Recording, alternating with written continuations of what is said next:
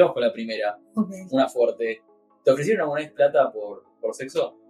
Me ofrecieron. No, no, capaz más para el otro lado, más para el lado más pajero. pero, pero por suerte, hater. No, sí, me llega, eso llega de todo.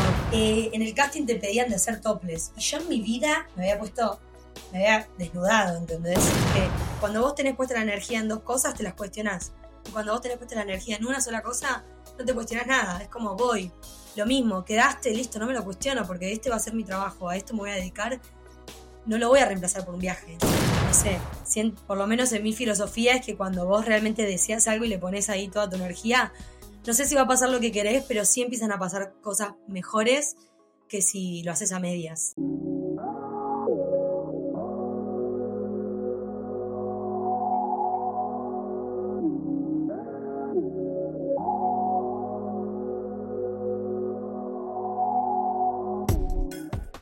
Muy bienvenidos y bienvenidas a este noveno episodio del podcast llamado Verdades Incómodas pero Necesarias.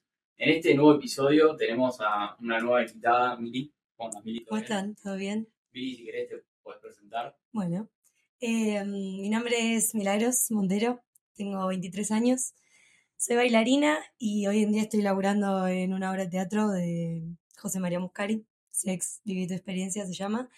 Eh, vivo por acá cerquita, en Recoleta.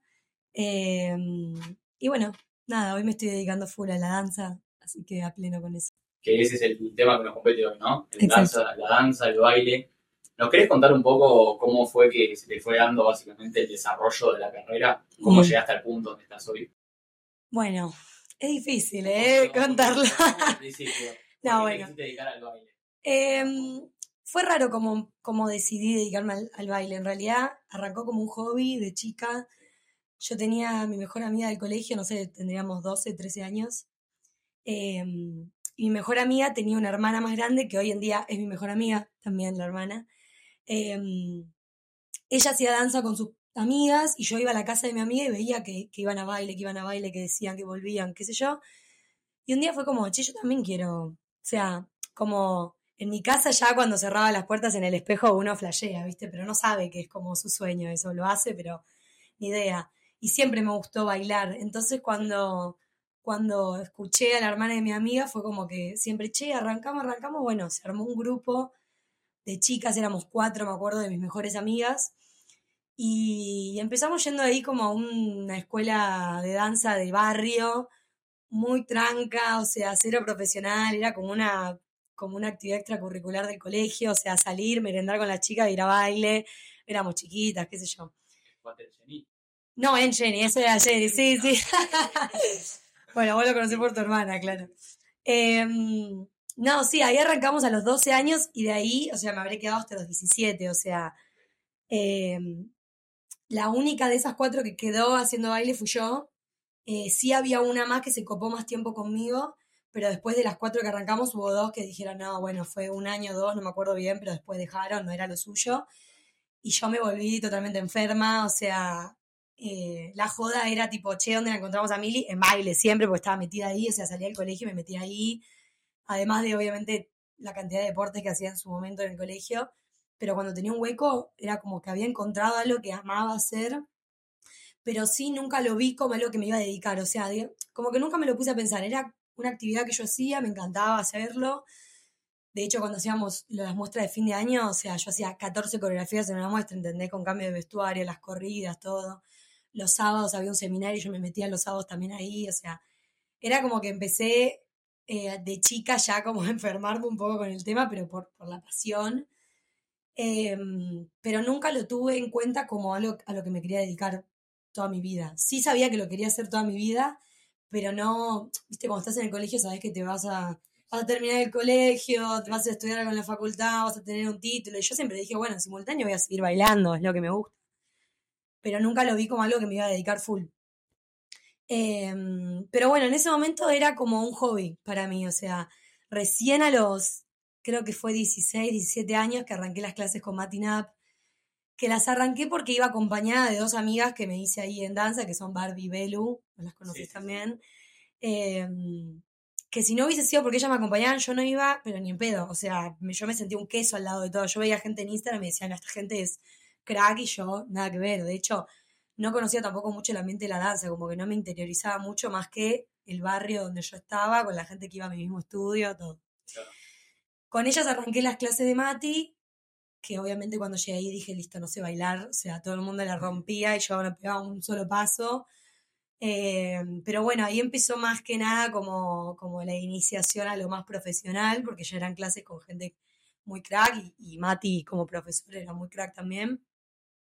Eh, y bueno, ahí habrán sido dos años, o sea, es hasta el día de hoy que sigo tomando clase con Mati nunca paré, pero habrán sido dos años que después yo dejé ese estudio de barrio y arranqué en un estudio que también abrió en mi barrio, pero que hoy en día es como de los más comerciales, obviamente compartido con un montón de otros que fui otros profesores, pero habrá sido a los 18 años que empecé a tomarme en serio como el entrenar con profesores más cracks, sabiendo que iba a una clase y capaz no pegaba una, pero le tenía que meter con la gente que tenía al lado, observando a gente que, que la rompía, que, que bailaba increíble y yo capaz era una pichi que recién arrancaba, pero recién fue a los 18 años que me animé como a salir de esa zona de confort del estudio de barrio y arrancar como más profesional. La fue terminar el colegio, entonces. Ahí Eh, o antes de terminar el colegio, Sí, incluso. cuando ya estaba terminando el colegio el último año, que tenía que buscar qué iba a estudiar en la facultad, ya estaba como ahí, tipo, en dudas. Pero lo loco es que igual, por más que me dedicara full con esto, como que mm, todavía no lo veía como algo que me iba a dedicar, como no descartaba la opción de estudiar algo en la facultad. ¿Entendés? Como que eso nunca se me cruzó por la cabeza. Siempre dije, tipo, algo voy a estudiar. Y fueron dos años por el colegio que yo fui, que fue el San Agustín, que compartimos chicos, eh, como que en los últimos años, cuarto y quinto año de secundario, te hacen seminarios donde vienen profesionales a hablar, hablarte de sus carreras, como para vos ver qué te interesa, qué sé yo. Claramente nunca trajeron a nadie de la danza, o sea, el arte casi que no formaba parte de esos seminarios. Eh, no lo necesitaba igual, pero digo, como que tampoco es que alguien me contó su historia y dije, uy, voy por ahí. Sino que yo estaba desesperada por encontrar algo que no me aburriera, porque lo clásico claramente me aburre, porque pues cuando te dedicas al ar- al arte sos culo inquieto, no te sentás a estudiar derecho o medicina, pero ni en, pedo. Eh, necesitas moverte, entonces yo decía, no, necesito algo más dinámico, más moderno, qué sé yo. Bueno, me terminé decidiendo por publicidad y todavía seguía sin descartar el hecho de estudiar algo en la facultad. O sea, yo dije, no, voy a estudiar algo en simultáneo, voy a hacer danza, pero voy a estudiar algo por la típica de justamente los mitos de en el arte te vas a cagar de hambre, capaz no conseguís trabajo, eh, o mismo también no poner todos los huevos en la misma canasta, ¿entendés? Como decir, si no la pego ahí, por lo menos estudié algo. ¿Te interesó Eh, algo más o menos? ¿Cómo? ¿Te interesó realmente algo en la facultad o más o menos? Eh, o sea, lo- la verdad que no me gusta nada sentarme a estudiar. O sea, ese es el problema. No puedo, no puedo, me desconcentro, me hace algo para leer y tipo me quedo tildada. Tipo, no, no puedo. Pero sí me interesaba capaz como la parte más creativa de publicidad, eso me, me interesa porque también un poco, no es que se conecta con el baile, pero sí la creatividad, viste, está en el en todo lo que es armar una coreografía, viste, ponerle tu propia impronta, como esas cosas están. Entonces, todo lo que te hacía abrir un poco más la cabeza en cuanto a creatividad estaba bueno y me interesaba. Y así todo hice dos años. En realidad hice tres. Hice primero dos años, eh, los primeros dos años hasta 2019, fines de 2019. Y me pasó que en el medio, claro, yo, yo iba a la facultad de 7 de la mañana a, no sé, una del mediodía, ponele. Y en un momento yo estaba tomando muchas clases. Yo salí de la facultad y tomaba demasiadas clases. Entonces yo dije, bueno, che, yo con 19 años dije, tengo que empezar a laburar porque mi viejo me está pagando todas las clases de danza, ¿viste? Como siempre me sentí un poco culpable de eso. Porque no es que tomaba una, ¿viste? Y no era, no era barato. Entonces dije, bueno, voy a arrancar a laburar. Y arranqué a laburar con mi viejo. Un año creo que fue, o, uno, o a fin de año del 2019, algo, no me acuerdo el tiempo, pero laburé un tiempo con él. Y mm, me, me pasaba que le, le dedicaba más tiempo a la facultad y al laburo que lo que le dedicaba al baile, que estaba haciendo todo eso para como para tomar clases y después cuando iba a las clases estaba muerta de sueño porque me levantaba a las 7 de la mañana. Yo no soy una persona de la mañana tampoco, por eso es que hoy me dedico más a la noche. Pero Sí, por los horarios que, que claro. que hablamos. Pura noche. Em, pero nada, o sea, me pasaba que de repente iba a las clases muy cansada, con poca gana, o sea, volvía de laburar, almorzaba tarde y capaz me, me quería tirar una siesta, ¿entendés? Y en vez de tomarme tres clases me tomaba una, bueno. Llegó un momento que colapsé, que esto sí recuerdo que fue a fines del 2019, y dije, no, listo, o sea, esto no es lo que quiero, no me está gustando ya. Tenía que ir a rendir a la facultad y no tenía ganas de ir a rendir, no tenía ganas de estudiar. Capaz que agarraba las cosas el día anterior, que ni siquiera eran mías, era tipo pedir el resumen de alguien, leerlo un poco y al día siguiente zafar. Eh, no tenía ganas. O sea, el día que tenía que rendir, me sonaba la alarma a las 7 de la mañana y decía, ¿para qué voy a ir? O sea, ¿para qué quiero esto? Bueno. Fue como una especie de crisis, buena crisis, pero como decir, no, listo, dejo todo. Y terminé el 2019 en la facultad, hice esos dos años y dije, el año que viene me dedico full a la danza. La pandemia. Claro. Vino el 2020, pandemia mundial, me, me, cagó los planes. No, a mí me pasa que siempre en ese momento yo, eh, enero y febrero me los tomaba full vacaciones, o sea, sí capaz tomaba clases de verano, pero siempre diciendo, bueno, estamos en verano. Para mí el año arrancaba en marzo. En marzo es mi cumpleaños, yo cumplo el 3 de marzo, entonces a partir de ahí ya era como, bueno, listo, arrancó el año. Entonces yo estaba esperando esos dos meses para decir, tipo, bueno, en marzo me enfoco full a la danza, tomo con los profesores que tenga que tomar para que uno sabe que necesita contactos y todo para conseguir trabajo más que talento, obvio. En todos lados. En todos lados. Eh, entonces uno tiene que ir a clase, tiene que entrenar, tiene que ser versátil, tiene que entrenar todos los ritmos que se pueda, no estancarse, viste un montón de cosas. Y yo estaba enfocada full en eso. Bueno, en marzo pandemia. Fueron los primeros seis meses, no, bueno, no sé si se fueron seis meses, pero hasta julio, agosto, fue terrible, o sea, para el bailarín, imagínate, era tener que correr los muebles de la casa para seguir dedicándose a lo que uno quería. Muchos, muchos estaban súper deprimidos, yo me incluyo, yo tenía que seguir dando clases, porque desde muy chica que doy clases. Em, yo cuando estaba en el estudio este de barrio fue mi primera vez dando clases a chicas muy chiquitas, iniciación a la danza. Eran nenas de 3, 4 años. Yo tenía 16 años, era re chiquita, pero fueron como mis primeras experiencias. Y a partir de ahí nunca dejé de dar clase en otros lugares, fui probando, principiante, básico, adolescente, grandes, pero es hasta el día de hoy que sigo dando clase. Y en ese momento, claro, fue la pandemia y yo seguía dando clase. Por suerte, cuando, cuando estaba en la facultad nunca lo había dejado de hacer. Pero claro, era terrible, o sea, ni mi alumna tenía ganas, ni mis alumnas, ni yo tenía ganas de dar la clase y hablaba con colegas y, nadie, o sea, era como que, que nos pasaba a todos en cualquier ámbito, ¿no? Estábamos todos como desmotivados no puedes conectar, no puedes moverte. Y, sí. de las ser feo. Sí, o sea, el arte, y, yo puedo hablar más del baile solamente, tiene mucho de esto energético, ¿viste? Vos vas a una clase y... Sí, y si el profesor tiene mala energía o tus compañeros tienen mala energía, no la vas a pasar bien en la clase. Y por eso todos entran con, con muy buena predisposición. Yo, por lo menos a las clases que voy, siento que todos entran con... Como que todos aman lo que hacen y es pura pasión, entonces hay buena energía, los profesores le ponen onda, tenés que ir con la cabeza como metida en eso. Y la verdad que la pandemia y estar en tu casa en un 2x2, con tu papá del otro lado también trabajando, con tu hermano trabajando, con el perro, con el, con el wifi que no funciona, era como que, o sea, era todo mal, ¿entendés? Todo mal.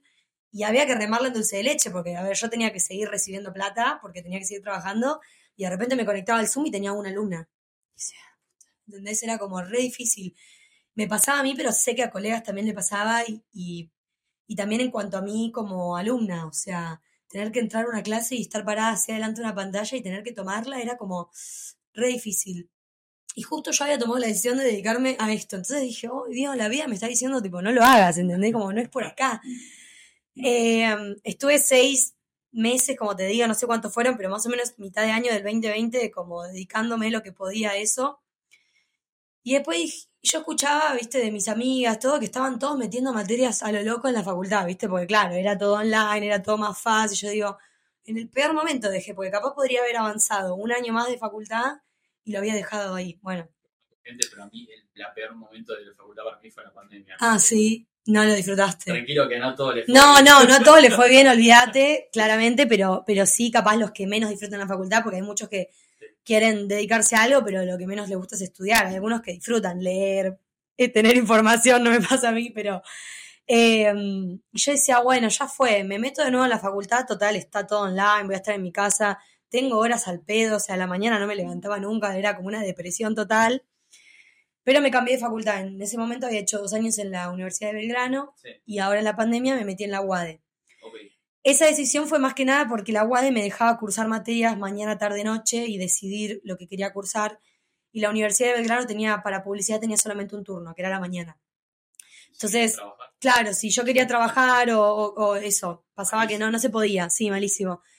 eh, o si me surgía un trabajo de, de baile, lo que sea, por lo menos si yo me echaba mañana y tarde tenía días disponibles, ¿entendés? Para hacerlo. Em, bueno, habré metido medio, o sea, metí un año más, así como así, entre el fin de año del 2020 y principio del 2021 metí un año más, así que tengo tres años de publicidad. Em, pero bueno, después en el 2021, eh, como viste que empezó como la nueva, claro, empezó a volver todo de a poco, los estudios de danza tardaron mucho en volver porque era un rejunte de gente en un lugar cerrado, imagínate que, y, también con los barbijos, y también se veía un poco como este tema del ocio, viste, como no se veía como una escuela de danza, sino que capaz se veía más como ir a bailar. Entonces era lo último que iba a abrir. Claro, era lo último. Sí, no, erróneo. Exacto, pero no está considerado un deporte. Entonces en ese momento eh, sí, se podía salir a correr a la plaza, pero no se podía ir a un estudio de danza.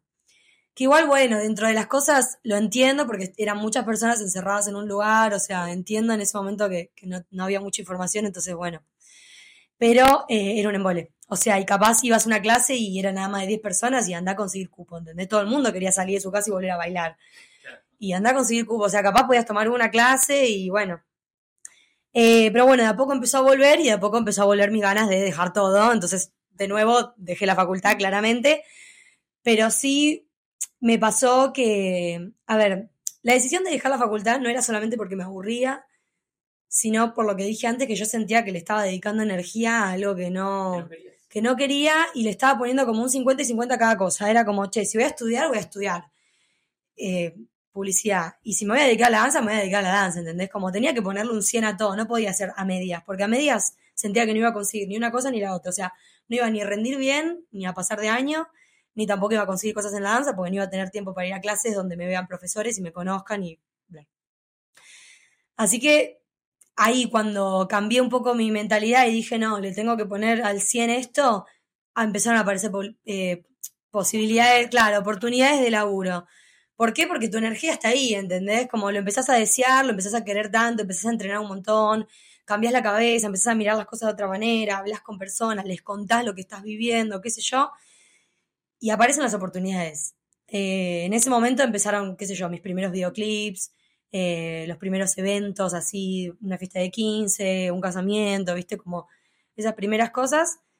Hasta que, bueno, a fines del 2021 veo una historia de Mati que, de nuevo, o sea, yo seguí tomando clases desde que te dije hasta el día de hoy. Veo una historia de Mati que buscan bailarinas rubias para eh, sex. Y era para el verano, era para temporada de verano. Yo ese verano me iba de viaje a España eh, con mi familia. Nunca, no. Eh, mi hermano se había ido a vivir a España en septiembre. Y esta historia de mate había sido, no sé, octubre, noviembre. Entonces nosotros lo íbamos a ir a visitar a mi hermano en enero y nos íbamos como un mes, poquito más, o sea, nos íbamos un montón. Iba a ser como mi primer, mi segundo viaje a Europa, pero largo, porque la primera vez había ido 15 días, creo, y era la primera vez que visitaba España. Y ahora iba a ser como un viaje grosso, visitar a, mi hermano, irnos a esquiar con mi papá, o sea, iba a ser todo rigroso. Entonces, claro, cuando surge el casting, yo le pregunto, che, Mati, para laburar en verano, pero ¿en qué fechas? Más o menos. Y él me dijo enero y febrero, y marzo más o menos, bueno. Yo dije, ¿qué hago? Porque si voy al casting, o sea, yo no me veía posibilidades de quedar, sinceramente. O sea, iba por la experiencia, porque muchas veces uno no está bueno, o sea, siempre hay que tener fe y súper confiado en que vas a quedar pero uno en la cabeza más o menos sabe. Y a veces te juega. Sí, te juega, a mí me juega en contra muchísimo, sí, sí, sí, a mí, después les voy a contar lo que me pasó esta semana. Pero sí, em, como que no, lo hacía por la experiencia, como decir, bueno, voy al casting, yo decía, no voy a quedar, pero voy, pruebo, y Mati encima me decía, vení, vení, dale, te va a gustar, vení, vení, animate, bueno. Eh, en el casting te pedían de hacer toples, y yo en mi vida me había puesto, me había desnudado, ¿entendés? Pero claro, todo esto de España tenía que ver, porque yo hace un mes me había ido a España, y en España vos vas a la playa y las pibas van a la playa en toples, ¿entendés? Claro, nosotros no lo tenemos en la cultura, pero ahí es lo más normal del mundo. Entonces yo me costó un montón pensarlo, digo, ay no, pero me conocen las bailarinas que van a estar al lado mío. Y mi mejor amigo me dijo, pero boludo, vos te vas a poner en tople y todas las que están al lado tuyo van a hacer exactamente lo mismo. O sea, no es que una te va a mirar y te va a jugar, ¿entendés? Y lo que están adelante tuyo quieren eso. O sea, no es que vos estás haciendo algo malo y. Es como confianza tuya de hacerlo. Y encima pensaba esto, decía, en el, en otro continente se ponen así como así y nadie lo juzga y nadie mira y no hace nada y yo me voy a preocupar o me voy a perder una posibilidad de trabajo por miedo, digo, bueno, ya fue, voy. Me costó un montón, o sea, el casting era el martes y yo me decidí el lunes en ir. Por suerte Mati me había dicho tipo, bueno, te banco a este último día porque era un casting cerrado, o sea, capaz de 80 personas que le respondían esa historia de Instagram, iban 15, ¿entendés? De hecho fuimos 15. Eh, me, costó, pero me decidí un día antes. Y no les había dicho nada a mis papás de, por el tema del viaje, no les había dicho nada, no les pregunté nada, yo fui. Eh, fui y lo hice. Realmente las personas que, la, las bailarinas que vi ahí, dije, todas unas bombas, las rompían, algunas agarraban el caño, daban vueltas, se abrían de piernas. Yo decía, no, yo estoy a la altura de esto, o sea, pero ni loca, ¿no? No me veía, o sea, ya cuando estaba ahí me dio la sensación de, no, no, esto, no, no me van a llamar. Y una semana después, me acuerdo que estaba en un evento de baile en Pilar, me estaba yendo a Pilar a trabajar, estaba con, con amigos, colegas, y me llega un mensaje de Mati, pero de parte también de, de Pau, que es la productora, y de José, y me dicen, che, quedaste, nos gustaste, te queremos que trabajes. Yo no lo podía creer, o sea, yo escuchaba el audio y decía, ¿qué, qué, qué vieron? O sea, no lo podía creer. Nada, obviamente felicidad total, o sea, me llevó algo que nunca en la vida pensé que, que, que podía ser posible, ¿entendés? Ahí súper feliz. Después de eso venía a hablar con mi papá, decirle, che, no claro, no voy a viajar, o sea, yo ya había decidido que no iba a viajar porque ya está, entré, o sea, es un trabajo, tipo, no podés. Cuando te dicen que es un trabajo es como que no... Me encanta cómo para vos fue punto de inflexión. No, sí, no, no. No, porque además era, iba a ser mi primer trabajo importantísimo, súper profesional eh, y, y, con una estabilidad. Porque lo que tiene es que los otros trabajos son esporádicos, es como tenés un videoclip y ya está, y tenés un videoclip, tenés un evento y tenés un evento, pero este iba a ser eh, todos los fines de semana, de jueves a domingo, laburar eh, en una hora con un éxito tremendo, o sea, yo la verdad que en ese momento no estaba muy, eh, muy enterada de lo que era sex, sí lo conocía porque conocía bailarinas que habían estado todo, pero nunca me había interiorizado mucho, obviamente después cuando surgió lo del casting y todo, sí, sí. averigüé qué era y todo, pero, pero bueno, era como no podía, o sea, había entrado, no podía decir que no. Si estabas dedicada a eso, ya está. Sí. Pone el foco y ya está. Eh, así que nada, un día eh, los llamo a mis viejos por videollamada porque les tenía que contar, che, quedé. Sí. Porque además era ya, era, o sea, che, quedaste. En una semana arrancamos a ensayar. Era así, o sea, ya era noviembre, diciembre y el 6 de enero se estrenaba. Yo en el medio también tenía un viaje de fin de año con mis amigas, me iba a Bariloche con mis amigas. Cancelar todo. No lo cancelé, pero lo acorté, claro. Okay. Pasé año nuevo y volví el 3. Ok, bueno, ¿está bien? Sí, sí, sí, pero me, mi viaje era hasta el 10 y bueno, yo lo, lo achiqué, pero por lo menos pude pasar año nuevo con mis amigas, sí. Eh, nada, obviamente mis viejos lo más, ellos me bancaron desde, desde que era muy chica, todo, me bancaron las clases de danza, iban, me buscaban de noche, o sea, siempre me bancaron para que me dedique a eso. Se pusieron súper contentos. Obviamente al principio no entendían qué era. Era como, me preguntaban lo mismo que me pregunta todo el, todo el mundo. Tipo, che, pero te tenés que desnudar, pero tenés que hacer esto.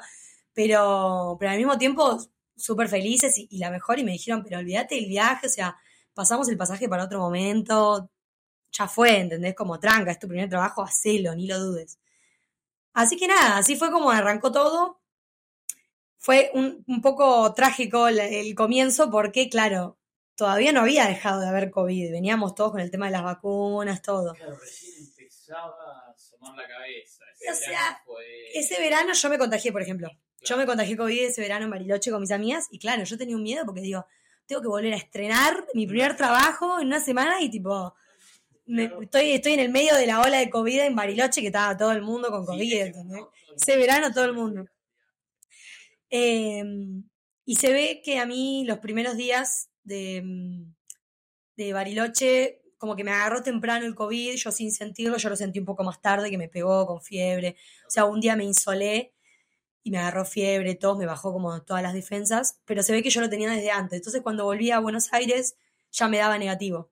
Tuve esa fe. O sea, Dios me oyó y dijo, tenés que trabajar. Eh, yo tenía que tenía los primeros tres días de, de, ensayo general con todo el elenco que recién ahí los iba a conocer y después el 6 estrenábamos. Claro, esos tres días, COVID, todo el mundo. José con COVID, Mati con COVID, la productora con COVID, protagonistas, o sea, era un caos.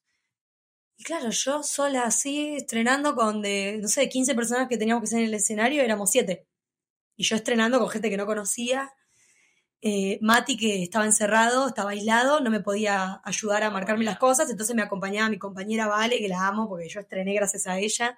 ¿Te acuerdas la sensación que tuviste? No, sí, o sea, eh, a ver, estrenar fue increíble, o sea, yo salí, encima eh, la obra arranca con conmigo y con la otra bailarina. Entonces cuando arrancó la música yo estaba, o sea, claro, no podía creer que, me, que, que un foco de luz me estaba apuntando a mí, ¿entendés? No entendía nada. Pero al mismo tiempo estaba súper nerviosa porque había un montón de cosas que me las había aprendido hace una hora. O sea, yo estrenaba a las 9 de la noche y a las 8 me estaba aprendiendo cosas, ¿entendés? Y me estaba aprendiendo cosas que, mm, que yo sabía que dentro de capaz un fin de semana los iba a hacer, los, la iba a hacer otra persona. Pero en ese momento estaban muchos con COVID, entonces era como que no quedaba otra, había que hacerlo, Había que- había que resolver. Y, pero bueno, nada, terminó saliendo todo bien. Obviamente no soy la misma Mili que ese día que entré, que no entendía nada, al día que soy un año. y medio ya casi. No veo videos de ese momento que venían a verme amigos y digo, ay no, por favor, ¿por qué me fueron a ver en ese momento? Porque Te fuimos a ver en marzo. es verdad, vos viniste con Agus, sí, era una pichi, en ese momento me da vergüenza todo. Y ahora, Estuvo bueno, ¿eh? sí, sí, o sea, obvio que el público siempre lo disfruta, es uno capaz que se siente como más seguro arriba del escenario, o de repente Sex lo que tiene es que es mucha improvisación, entonces de repente te cruzas con un compañero, hiciste algo y bueno, y quedó y lo haces todas las funciones, o de repente hiciste algo y mañana haces otra cosa, entonces como que tiene eso de divertirse, que yo al principio no lo entendía mucho, porque yo estaba nerviosa, o sea, tenía que salir de escena y quería hacer todo perfecto, ¿viste? Para que, para que no perder el trabajo, para... Y después me di cuenta que es, una- es cuestión de relajarse y, y realmente disfrutar estar ahí arriba, obviamente siempre profesional y no olvidándose de las cosas que hay que hacer. Pero bueno, no tiene nada que ver la Mili que arrancó ahí con, con la que soy hoy y con lo que me animo a hacer en escena y, y la- la- Ojalá, ojalá. Ni hablar, pero, pero bueno, así arrancó todo y por suerte ese debut caótico de pandemia y COVID y todo eh, terminó saliendo bien y, y bueno, y, y ese pasaje que mis viejos pasaron nunca más sucedió porque es hasta el día de hoy que, que sigo trabajando, por suerte. Mis viejos me decían, bueno, lo pasamos para abril, después me decían, bueno, lo pasamos para mayo, bueno, lo pasamos para noviembre y después, claro, es hasta el día de hoy que sigo laburando y nunca más viajé a España, que igual agradecida de seguir laburando, pero digo, como quedó la anécdota de, bueno, pasamos el pasaje y, y nunca más, ¿entendés? Eh. Sí, sí, olvídate, ojalá, ojalá, pero bueno, mientras tanto uno disfruta, disfruta el trabajo y, se agradece un montón porque no hay muchos trabajos que te den esta estabilidad y, que tengan este éxito también, porque la verdad que es una obra que es muy exitosa y, te posiciona en un lugar muy copado que, no hay que como, ¿cómo se dice? Como dejarlo estar, entonces hay que como valorarlo y agradecerlo y cuidarlo un montón, de verdad, porque no hay muchos trabajos así. Así que bueno, Pero no, me encanta. Sabes que todo lo que estamos hablando ahora me dio como una idea central que qué importante es amar y disfrutar lo que uno hace, ¿no? sí. Jugársela. Sí, sí, sí, total. E- Es muy loco porque si yo no hubiese dejado la facultad, creo que no hubiese ni tenido tiempo de ir a ese casting, ¿entendés? O capaz que sí, pero hubiese tenido que faltar a la facultad, que uno la está agarpando, ¿viste? Es como, son un montón de cosas que cuando vos tenés puesta la energía en dos cosas, te las cuestionás. Y cuando vos tenés puesta la energía en una sola cosa, no te cuestionás nada. Es como, voy, lo mismo, quedaste, listo, no me lo cuestiono porque este va a ser mi trabajo, a esto me voy a dedicar. No lo voy a reemplazar por un viaje, ¿entendés? Viajar, bueno, tenemos toda la vida para viajar, después lo veo obviamente en el medio implican un montón de cosas, ¿no? El cambio de pasaje, plata, un montón de cosas que hoy cuestan, obvio, ni hablar. Pero el día de mañana. Pero digo, son cosas que uno tiene que priorizar y que cuando tiene la energía puesta en eso y cuando está enfocado en eso, no lo duda. Cuando tenés muchas cosas en qué pensar, estás como al 20% en cada cosa, ¿entendés? O tenés un 50 y 50 y, no sé, por lo menos en mi filosofía es que cuando vos realmente deseas algo y le pones ahí toda tu energía, no sé si va a pasar lo que querés, pero sí empiezan a pasar cosas mejores que si lo haces a medias. Aparte, yo, yo eso lo veo, eso que hablabas así, los porcentajes, el tema de la energía. Yo tomé la misma, o sea, desde mi lugar, obviamente, tomé la misma decisión. Yo también dejé la facultad el año pasado Sí. y dije, esto no, no me está dando lo que yo quiero. O sea, yo no te llena. energía en el laburo donde estoy Mm. ahora, que me encanta, me llena y me da un montón de conocimiento. Y esto estamos haciendo acá. Sí, total. Dije, ¿para qué le voy a poner energía a algo que Mm. no me sirve y tampoco me genera un conocimiento que yo quiero? Sí, y también es como O sea, que te vas, eh, te, vas, te- te te vas vas dando cuenta, la, exacto, te vas dando cuenta de la energía, o sea, como te digo, a mí me pasaba que tenía que ir a rendir y me levan- realmente me, Bueno, leva- me levantaba para rendir y decía, Sí. ¿Por qué estoy yendo? Sí, si no me interesa, ¿entendés? No me interesa. Voy a ir a escribir algo en una hoja que mañana lo voy a eliminar de mi cabeza, entonces, ¿para qué estoy gastando tiempo en algo que sé que ni siquiera me va a quedar acá, ¿entendés? Nada, es como lo que decimos, es la energía que vos le pones y cuando vos no tenés ganas de hacer algo no le vas a poner buena energía, entonces, ¿para qué perderla? ¿Para qué perderla ahí si la podés poner en algo que, que realmente sirva y sea fructífero? Y otra cosa que te, te quiero preguntar acerca de esto, que mencionaste tanto a tus papás. ¿Qué tan importante para vos fue que tus viejos te apoyen, digamos? A mis viejos siempre no, no tuve eso que capaz muchas personas en el arte tienen de discutir con sus viejos sobre qué se van a dedicar o que capaz sentir presiones. La verdad es que mis viejos siempre me dejaron ser. O sea, ellos me preguntaban, ¿qué vas a hacer? ¿Estudiar publicidad? Joya. Eh, ¿Qué vas a hacer? ¿Dedicarte a la danza? Joya. Como que siempre me bancaron. Sí. Y siempre me apoyaron y obviamente siempre necesité de ellos porque uno tiene que pagarse las clases de danza, tiene que entrenar, la tienen que llevar lejos, o sea, había estudios que eran lejos y yo necesitaba que me vayan a buscar. Terminaba tarde porque las clases de danza, por lo general, las más pro, Sí. eh, son más a la noche. Entonces yo de repente era más chica o capaz no me volvía en bondi o no tenía plata para tomarme un taxi y me iba a buscar mi papá. O sea, en ese sentido me apoyaron un montón, los amo, porque, porque conozco gente que no fue así y que es súper difícil y creo que es al día de hoy que, que, la, que lo padecen. Entonces, nada, está bueno. Está bueno también igual no darle bola a eso, o sea, como que uno entiendo que es difícil y hablo desde un lugar en donde no me pasó y sé que hay gente que le pasa, entonces capaz lo hablo desde el, desde el no conocimiento, pero sí creo que está bueno que uno siempre siga lo que quiere a pesar de lo que digan los demás, incluso si son tus papás. Pero, pero ellos me bancaron siempre, siempre, siempre, así que eso me ayuda un montón. ¿Y cómo fue el, inicio? O sea, hablamos un poco de sexo, ¿no? Pero digo, ¿cómo fue el inicio con esto del tema de el cuerpo, básicamente, ¿no? O sea, ¿cómo viste el tema de tener que quizás hacer, bueno, esto del topless, o sea, las escenas que uno hace en la obra de teatro? ¿Te impactó al principio? ¿No te impactó mucho? ¿Ya como que lo tomaste algo natural? ¿Cómo lo vieron la gente que te rodeaba también? Amigos, familia. Eh, creo que lo que más me impactó es lo del casting. Porque después de haber pasado eso, para mí fue una barrera. Fue como, listo, ya hice esto, ya está. O sea, igual después yo en la obra no me tuve que desnudar nunca.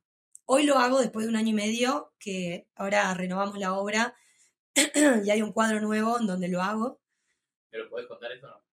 Sí, sí, o sea, no, es, es, es tipo un desnudo con una compañera, es una coreografía, no es que es... es- Digo, porque ya, ya lo habían habilitado. Digo, No, sí, sí, o sea, te lo puedo contar porque sé que es algo que la gente tiene que ir a ver, no es que spoileo nada.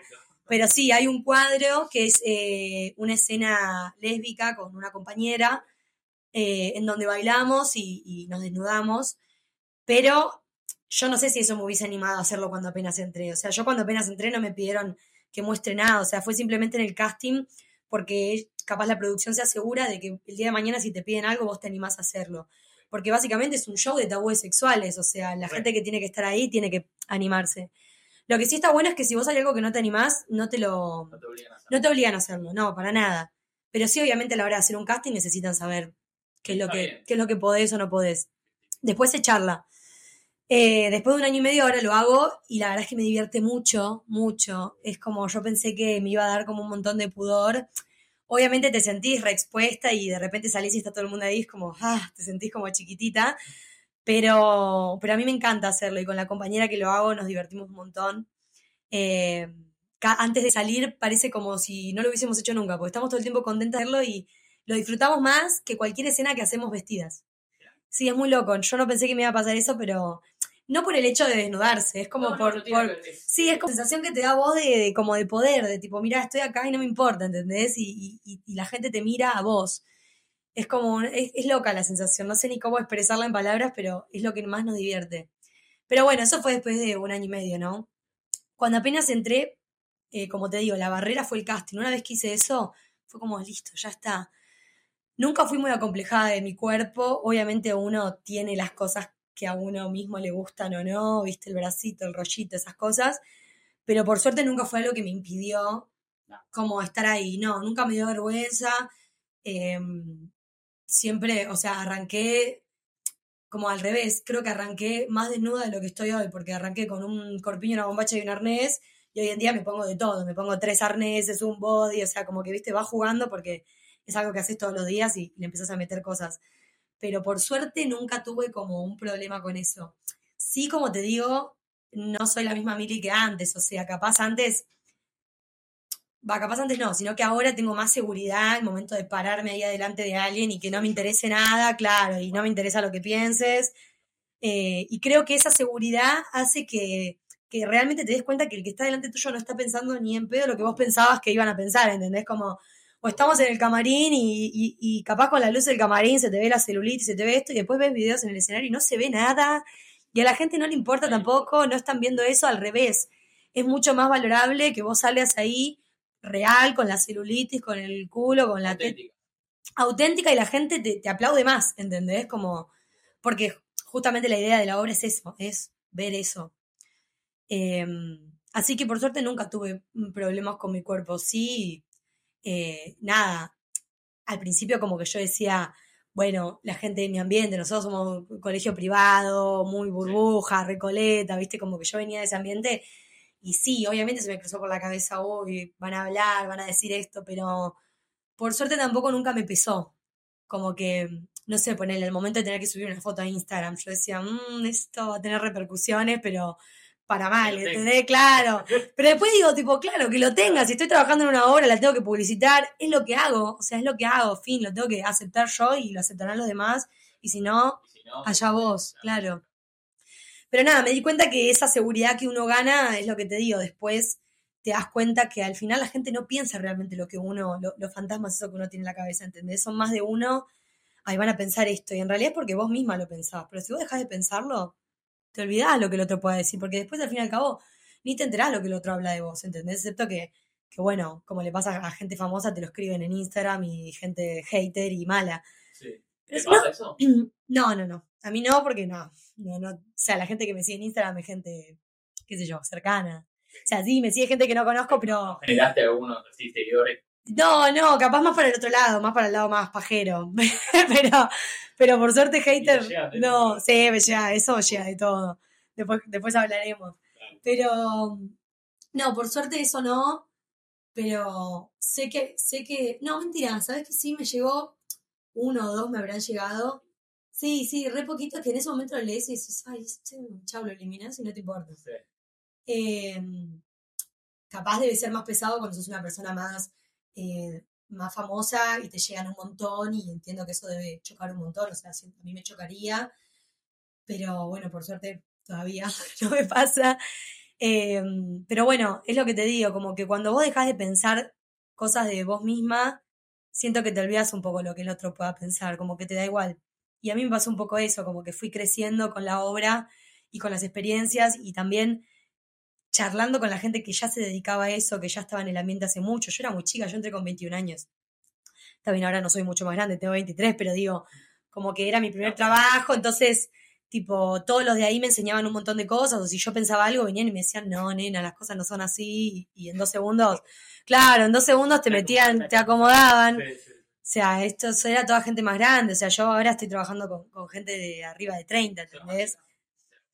Eh, mi compañera, la que hace el desnudo conmigo, es un año más chica.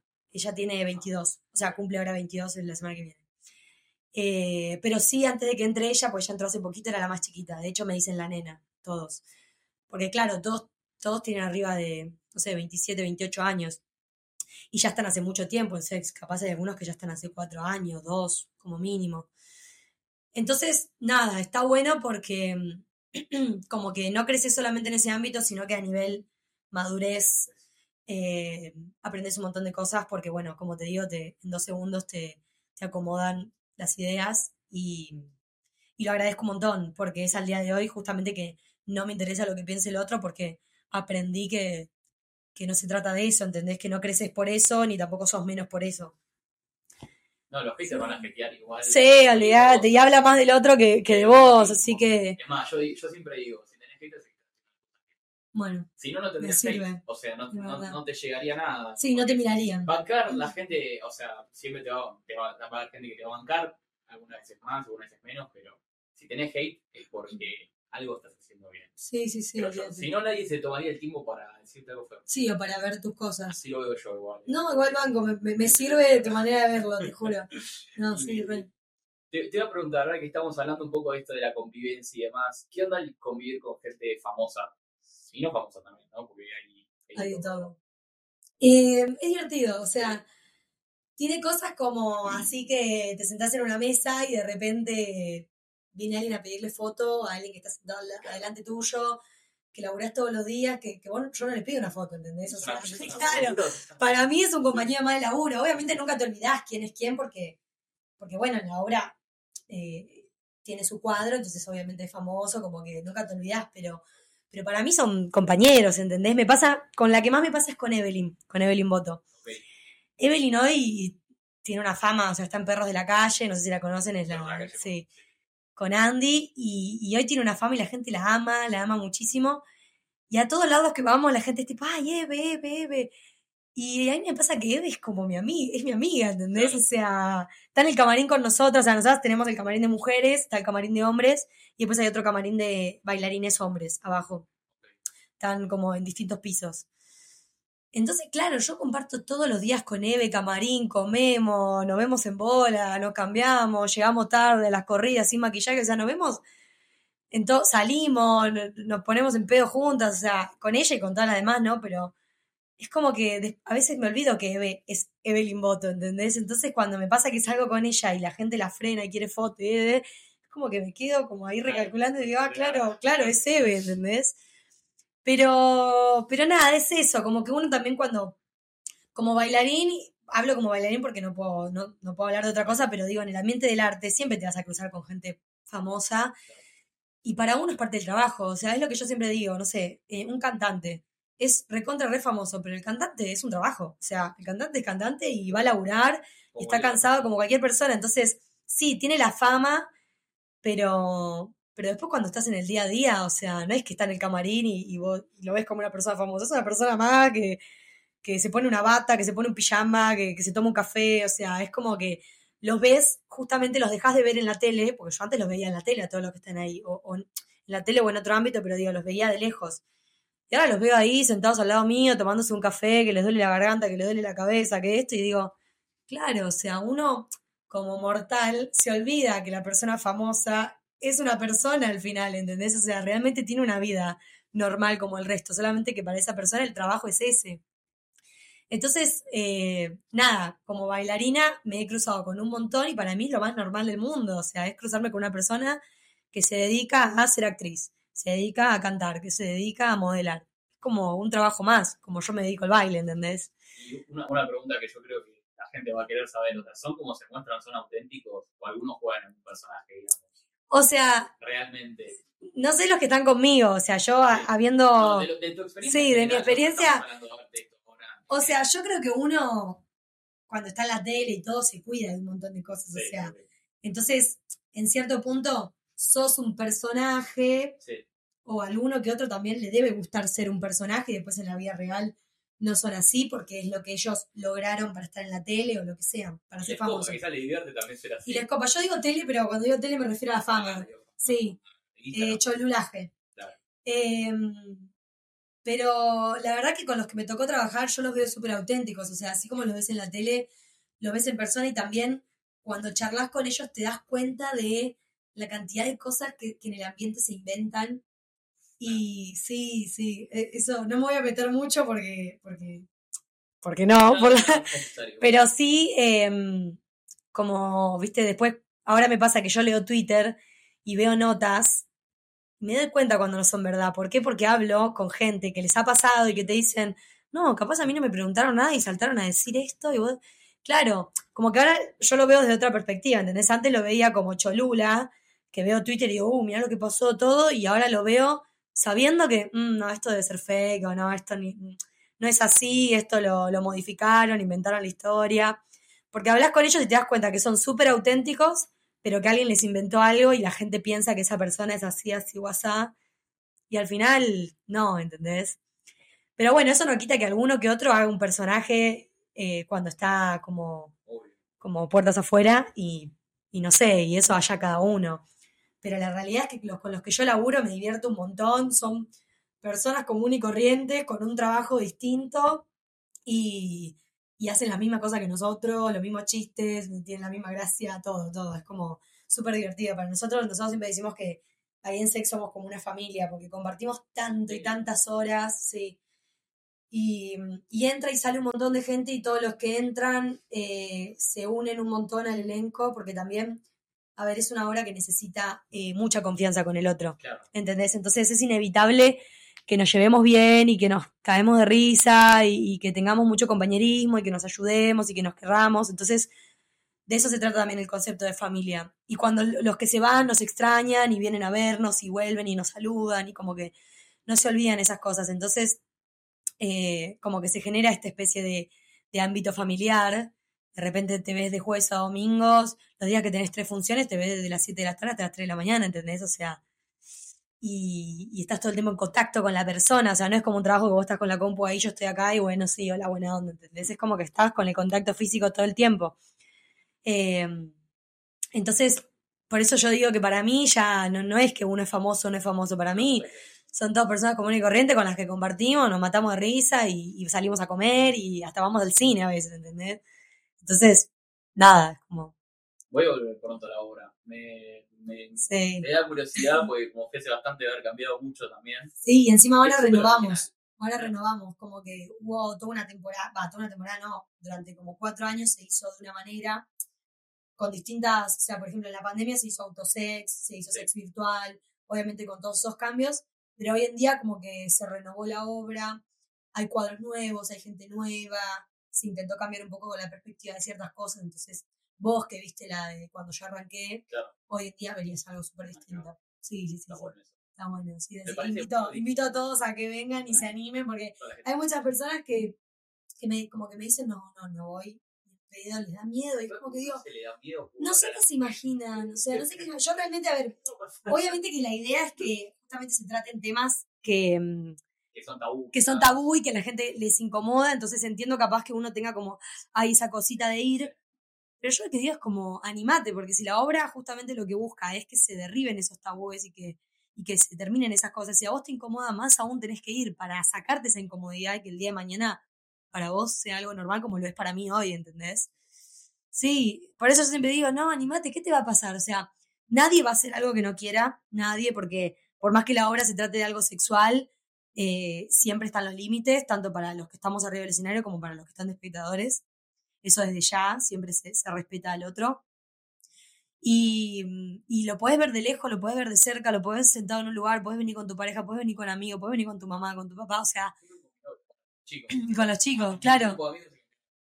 Eh, como que realmente no, no, no, tienen que tenerle miedo, sino al revés, esto que te digo, o sea, si te incomoda más aún vení, porque si te incomoda es porque todavía hay algo en la cabeza que no sí. pudiste derribar y que está bueno venir a verlo, y además porque se, se tocan temas desde un lado, no sé, a veces de humor, desde el baile, desde el canto, eh, desde la actuación, entonces como que también le da una vuelta de rosca a cosas que capaz no se ponen en la mesa cuando estás entre amigos o entre amigas y de repente ahí lo ves y decís, ah, bueno, no es tan grave. Claro, porque yo te lo muestro bailando, capaz. Y decís, ah, bueno, ¿entendés? Lo que yo les digo del topless, o sea, para mí en la obra, sí. que una piba esté bailando y muestre una teta, para mí es como, ¿entendés? Hoy en día, para mí es súper normal, ¿entendés? Como, me da igual. Y eso a mí me cambió mi manera de ver las cosas y, y de pensar. Capaz antes, como te decía, cuando, cuando era más joven, tipo 18, 19 años, para mí un montón de cosas que eran tabú y que no hablaba ni con mis amigas, ¿entendés? Sí. Y que hoy las puedo hablar hasta con mi mamá. ¿Entendés? Como de, realmente invito a la gente a que vaya porque, porque te cambia, te hace crecer, te hace cuestionarte cosas, te hace animarte a probar cosas, como está, realmente está bueno. Yo obviamente lo vivo desde el lado de como arriba del escenario y, y detrás de escena, entonces también es más fuerte para mí porque me hace cambiar un montón de cosas, pero hablé con un montón de espectadores que les pasó lo mismo y como también te puede no pasar, obvio, o sea, cada uno vive cada uno vive su propia experiencia, pero... Sí, exacto, el sex viví tu experiencia. Exacto, de eso se trata, pero, pero bueno, a algunos les pasó, entonces yo creo que uno no tiene que perder la posibilidad de que te pase. Está bueno. Muy original. Sí, sí, sí. Están todos obligados a. Todos obligados. Bueno, Mili, a ver, ¿qué más te puedo preguntar? Yo estaba pensando que quería saber un poco más del tema del manejo del cuerpo. Ya, o sea, cuanto más uno se profesionaliza, calculo que debes tener un cuidado cada vez mayor, ¿no? No solamente el cuerpo, también te puedo preguntar lo de salud mental, obviamente, pero ¿cómo ves el tema del cuidado del cuerpo, la exigencia física? Puede haber mucha exigencia física, también de mentalizarse también para, para la obra o para cualquier trabajo paralelo que te salga. Sí. ¿Cómo vivís eso? O sea, Eh, ¿qué cambio en tu vida en los últimos años? Yo antes eh, bailaba y iba y bailaba. No hacía nada con mi cuerpo, era como, bueno, voy y bailo. Ahora que, que empecé con esta exigencia, porque realmente laburar de jueves a domingos con tu cuerpo, una hora y media, siete funciones, o sea, las piernas te quedan así. Y si vos no te lo cuidás, o sea, es como que cuando yo arranqué a laburar en sex, que fue mi primer trabajo como más profesional y más exigente, me di cuenta y entendí lo que me decían muchas personas, que yo laburo de mi cuerpo. Si yo no cuido mi cuerpo, es mi herramienta de trabajo. Claro, de un día para el otro no tenés más trabajo. Eh, lo primero que hice fue arrancar clases de elongación, no solo por un objetivo mío, porque yo durante toda mi vida hice mucho deporte y nunca elongué como corresponde. Entonces, ¿qué pasa? Los músculos se achican. Y hoy en día me arrepiento muchísimo. Digo, ay, por favor, quiero volver a tener ocho años, que mi profesora de gimnasia artística me estaba diciendo, elongá, elongá, y yo, y hoy me quiero morir. Es un trabajo súper eh, a largo plazo, la elongación es difícil. Pero bueno, lo primero que hice fue eso, porque me daba cuenta que yo laburaba de jueves a domingo y el lunes no me podía mover. Ni siquiera el lunes, ya llegaba el domingo después de las tres funciones del sábado, no me podía mover. O sea, y era como, no, algo tengo que hacer. Lo primero fue eso, fue clase de elongación, de nuevo, no solo por un objetivo personal, de esto de levantar la gamba, un montón de cosas que quiere una bailarina, sino también por cuidarme y, y no desgarrarme y, y no lastimarme. Em, después también, con las exigencias empiezan un montón de dolores que uno se empieza a dar cuenta, tipo, bueno, ¿por qué me duele tanto esto? ¿Por qué esto? A mí me pasó con la columna y con la cadera, entonces empecé con médicos que capaz antes no iba, como por ejemplo el quiropráctico. Sí. Por suerte conocí un quiropráctico que es lo más. Iba, tiro Pero chivo. tiro chivo. Eh, se llama César y el lugar es punto quiropráctico. Lo recomiendo mucho porque a mí me ayudó un montón como a entender por qué mi cuerpo funcionaba de ciertas formas. Eh, hasta te diría que él me explicó que cuando tenemos mal la columna, lo digo así nomás, ¿no? Obviamente él seguramente se los explique mejor, pero digo que cuando tenés mal la columna hasta descansás mal. Él me decía, ¿no te pasa que dormís 10 horas de corrido y te levantás que no descansaste? Y yo le digo, sí, me pasa todos los días. O sea, había veces que yo aprovechaba para dormirme temprano y sabía que a la mañana no tenía que hacer nada y me levantaba a las 12 del mediodía, así dormía de corrido después de todo el fin de semana de funciones y me sentía re cansada. Y yo decía, Dios, dormí mil horas y no. Y él me decía que a veces algo de los nervios y no sé qué cosa de la columna hacen que uno no pueda descansar bien, como también no poder ir bien al baño, un montón de cosas me explicó, que bueno, no las voy a decir porque voy a meter la pata y voy a decir cualquier cosa, pero, pero sí me, como que me cambió también, no sé, por ejemplo, yo descubrí que tenía una cadera más arriba que la otra, por ende una pierna más larga que la otra, o sea, porque estaba desequilibrada, Yo también un poquito. y por lo general, cuando bailamos, vos pones el peso a un lado. Entonces, claro, yo ponía todo el peso en la pierna que estaba más abajo, porque es la pierna más larga. Entonces, claro, por eso me dolía tanto una cadera, porque estoy todo el tiempo pegando. Entonces, empecé a entender y a, y a tener mucha más conciencia de mi cuerpo con eso, con el quiropráctico y la elongación. Obviamente en el medio, con mis dolores de cadera y todo, tuve que hacer kinesiología por un montón de cosas. Eh, empecé a ir al masajista un poco más seguido. No sé, intento por lo menos una vez por mes ir al masajista por los dolores de cuello. O sea, como que hay que cuidarse el cuerpo. Sí. Y también mismo con las comidas, eso es lo que más me cuesta a mí, las comidas, porque vivo sola y eh, tengo poco tiempo. O sea, mi casa real, no- Ah, o sea, ¿vivís sola? sí. Eh, en el departamento de mi papá, ¿eh? pero vivo sola. Porque mi viejo, vive, mi viejo vive en Pilar. Pero eh, no te miento que yo a veces piso mi casa para cambiarme y me voy. O sea, es así, a las corridas.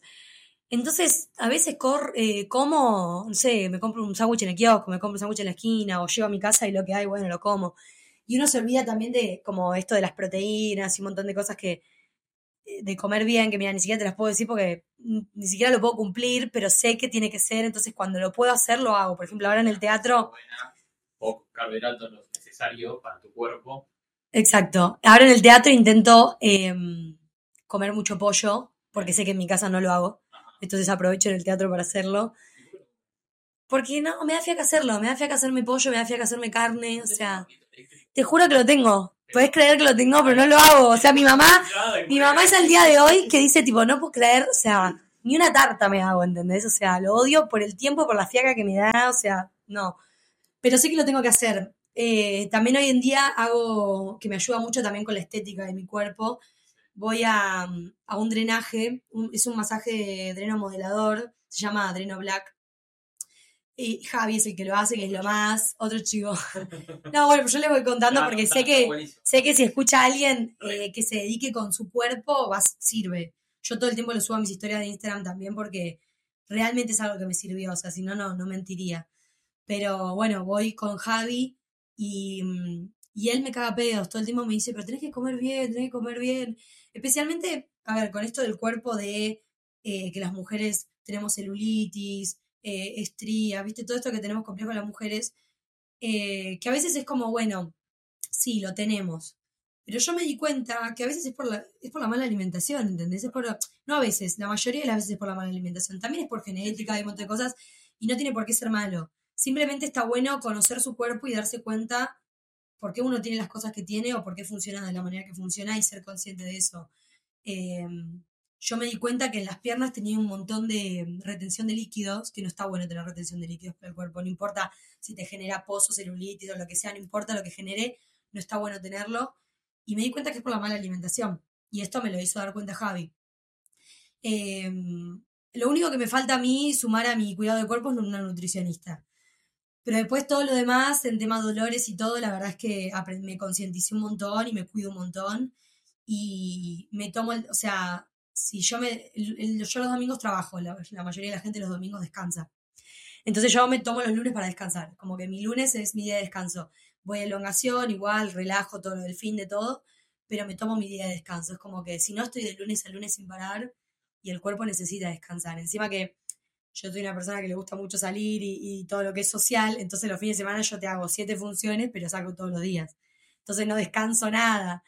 Entonces intento, entonces intento buscarme tipo mis momentos de descanso porque sé que los fines de semana no lo hago, eh, que está mal también, pero bueno, intento como compensarlo con, con, todo lo demás.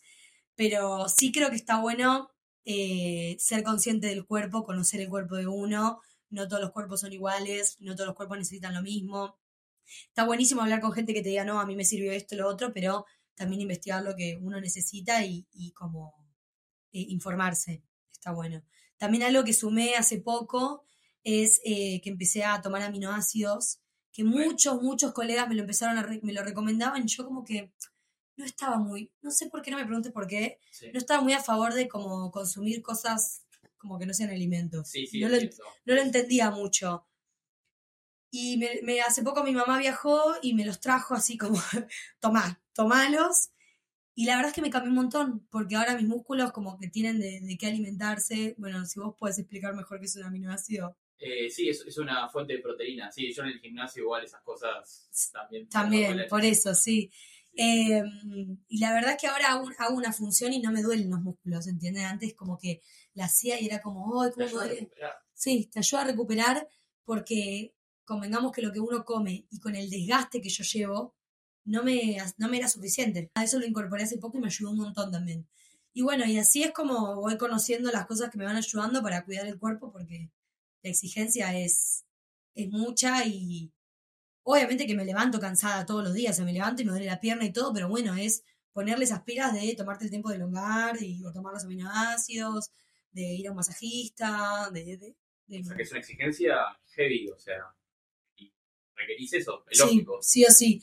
Ah, Lo que vos dijiste antes de, que el baile era un deporte, capaz no es considerado como un deporte, pero una vez eh, alguien me dijo una frase que es em, que el baile debería considerarse como un deporte extremo.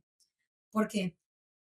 Cuando vos haces un show, hay veces pocas veces, que los artistas o la productora te dan antes de un show un masajista, un relajante, como cosas así. Sí. Y a los deportistas de extremo no, eh, profesional, un deporte profesional, Sí. eh, quise decir. Eh, tienen todo eso, tienen a su masajista, tienen a su kinesiólogo, tienen... Y el bailarín también trabaja con su cuerpo, entonces tiene que tener esas cosas. Está bueno que si vos- yo voy a hacer un show de una hora y media, tengas alguien que te cuide, tengas alguien que te pueda revisar, que si de repente te quedaste dura, tengas alguien que te pueda cuidar. Eh, hay veces que en shows, no sé, en show me refiero, no sé, a algo como el Luna Park, por ejemplo, para dar un ejemplo y que la gente lo entienda, eh, a veces la productora lleva personas, entonces antes del show te hacen unos masajes, te relajan un montón, entonces vos ahí elongás mucho más eh, Sí. relajada de los músculos y podés eh, rendir mucho más, y bueno, así un montón de cosas. Eh, entonces está bueno eh, tener esa conciencia y considerar, considerarlo como, como un deporte de, profesional, de exigente. Es que lo ves, es un Sí, montón de sí, exigencia. Qué interesante lo que estás contando. Me parece que somos una banda la gente que está, Bueno. que está escuchando. Me alegro, me alegro. Eh, yo, a ver, vamos, yo creo que vamos hilando, hilando temas que me parece que son, no sé, son, no sé si son tabú, uno los habla, eh, hay conocimiento, no hay conocimiento. Yo quiero ir a una hora que me parece que es fundamental, que es un mito, de hecho, el mito de que el artista se cae de hambre, Sí. ¿no? Que, que tanto lo hemos escuchado, no importa la sociedad donde vivas. ¿Qué tanto es así, realmente? O sea, necesitas poner más de vos que en, en, no sé, que si querés estudiar Derecho, yo sé que no estudiaste Derecho, pero se entiende la pregunta. O sea, ¿vos crees que realmente tenés que poner más de vos que en otras áreas para poder progresar, para poder tener éxito? ¿O no es tan así? Y después también si me podés contar un poco acerca de los salarios, ¿no? Mm. El tema del, del dinero. Em, a ver, está bien porque yo voy a hablar desde, desde la experiencia, experiencia, claro. Obvio. Yo me imagino que todas las personas en el mundo Sí, tienen que poner todo de sí para, para progresar, para ganar más, para poder mantenerse, para tener una estabilidad. Em, no es que sea real el mito, ni tampoco es que es mentira. Yo creo que primero es un mito viejo que antes el artista no ganaba bien. Hoy en día creo que de a poco, no digo que todavía llegamos, pero de a poco se está empezando como a valorar mucho más em, el trabajo del artista. Cuando digo artista, yo me refiero a los bailarines, pero obviamente sé que en un montón de ámbitos es igual. Sí, Sí, sí, sí, pero bueno, digo arte en general. ¿Qué es lo que te? Claro. Eh, yo creo que hoy en día se está empezando a valorar más, no solo porque se buscan muchos bailarines por un montón de cosas que capaz antes no se los pensaba, sino porque también nosotros como bailarines nos estamos poniendo más firmes en cuanto a tipo, che, yo vivo de esto, este es mi trabajo, yo tengo que cobrar, Respetamos. claro, respetame y tengo que cobrar lo mismo que vos necesitarías si trabajás en una empresa de lunes a viernes, ¿entendés? Vos no vas a querer que te paguen dos mangos. Entonces, por más que lo mío sea por un videíto, videíto o un eventito o lo que sea, es mi trabajo, yo como de esto. ¿Por qué hito siempre? Y porque, viste, hay, hay gente que no lo... Lo reduce. Sí, lo reduce o... No sé si lo reduce de esa forma, pero lo quise decir como que a veces... No, no, pero entendí No. Como que a veces no entienden el Sí. trabajo del bailarín, ¿entendés? Como que es, bueno, venís a bailar. Tipo, no, o sea, como que por muchos años costó que se entienda que no, yo me dedico a bailar. No es que vengo a bailar porque me divierte y me pagas dos mangos. Yo me dedico a esto, o sea, todos los días tengo que comer y pagar un alquiler y vivir de esto. Eh, entonces, antes se pagaba muy poco. Hoy está cambiando eso, entonces, por eso te digo que capaz no es tan real que se caga de hambre, Sí, sí lo que es real es que no hay una estabilidad económica en muchos casos. Por ejemplo, yo hoy con una obra de lunes a, de lunes a ya. Claro, la que. Pero no, de, de jueves a domingo tengo un sueldo a fin de mes, entonces tengo una estabilidad y capaz puedo proyectar. Eso no significa que, que de un día para el otro pueda dejar de estarlo y pueda dejar de tener esa estabilidad, pero sí es de los pocos laburos que te dan eso y que de repente podés tener eh, eso, podés pagarte un alquiler, podés estar tranquilo, podés llegar a fin de mes y bla. Con todo lo que cuesta, ¿no? Porque estamos en Argentina y a todos nos cuesta y lo que 100% sea. nada. Exacto. Em, pero bueno, sí lo que pasa es que son, tra- que creo que lo dije antes, son trabajos esporádicos. Vos trabajás en un videoclip y te pagan por ese videoclip. Y ya está. No es que vas a pagar todo, no vas a cobrar el mes entero de ese videoclip. O sea, es una cosa. te contrata para un evento, cobras por ese evento. Y no cobras por ese evento lo mismo que eh, cobras y laburas todo el mes en algo, lógicamente, porque fue un evento. Entonces, es como que el bailarín tiene que todos los días estar buscando trabajo. Nunca, nunca deja de buscar trabajo. Y no solo es buscar trabajo porque no es como cualquier otro trabajo que deja un currículum y ya está. Es que te busquen, es que te quieran, es que hagan casting, es que te elijan. Eh, es como que está lleno de nos todo el tiempo. ¿Se entiende? O sea, vos vas a un casting y tenés un 90% de probabilidad de que sea un no. Y un 10% de que sea un sí. Y, y, hablo de porcentaje sin saber de porcentaje, porque podría ser menos. Pero la mayoría de las veces en un casting es no, es no, es no, es no, y es un constante no. Y ese constante no es tipo una posibilidad menos de trabajo para vos y de ingresos. Entonces, la mayoría de los bailarines lo que tiene fijo es una clase de danza.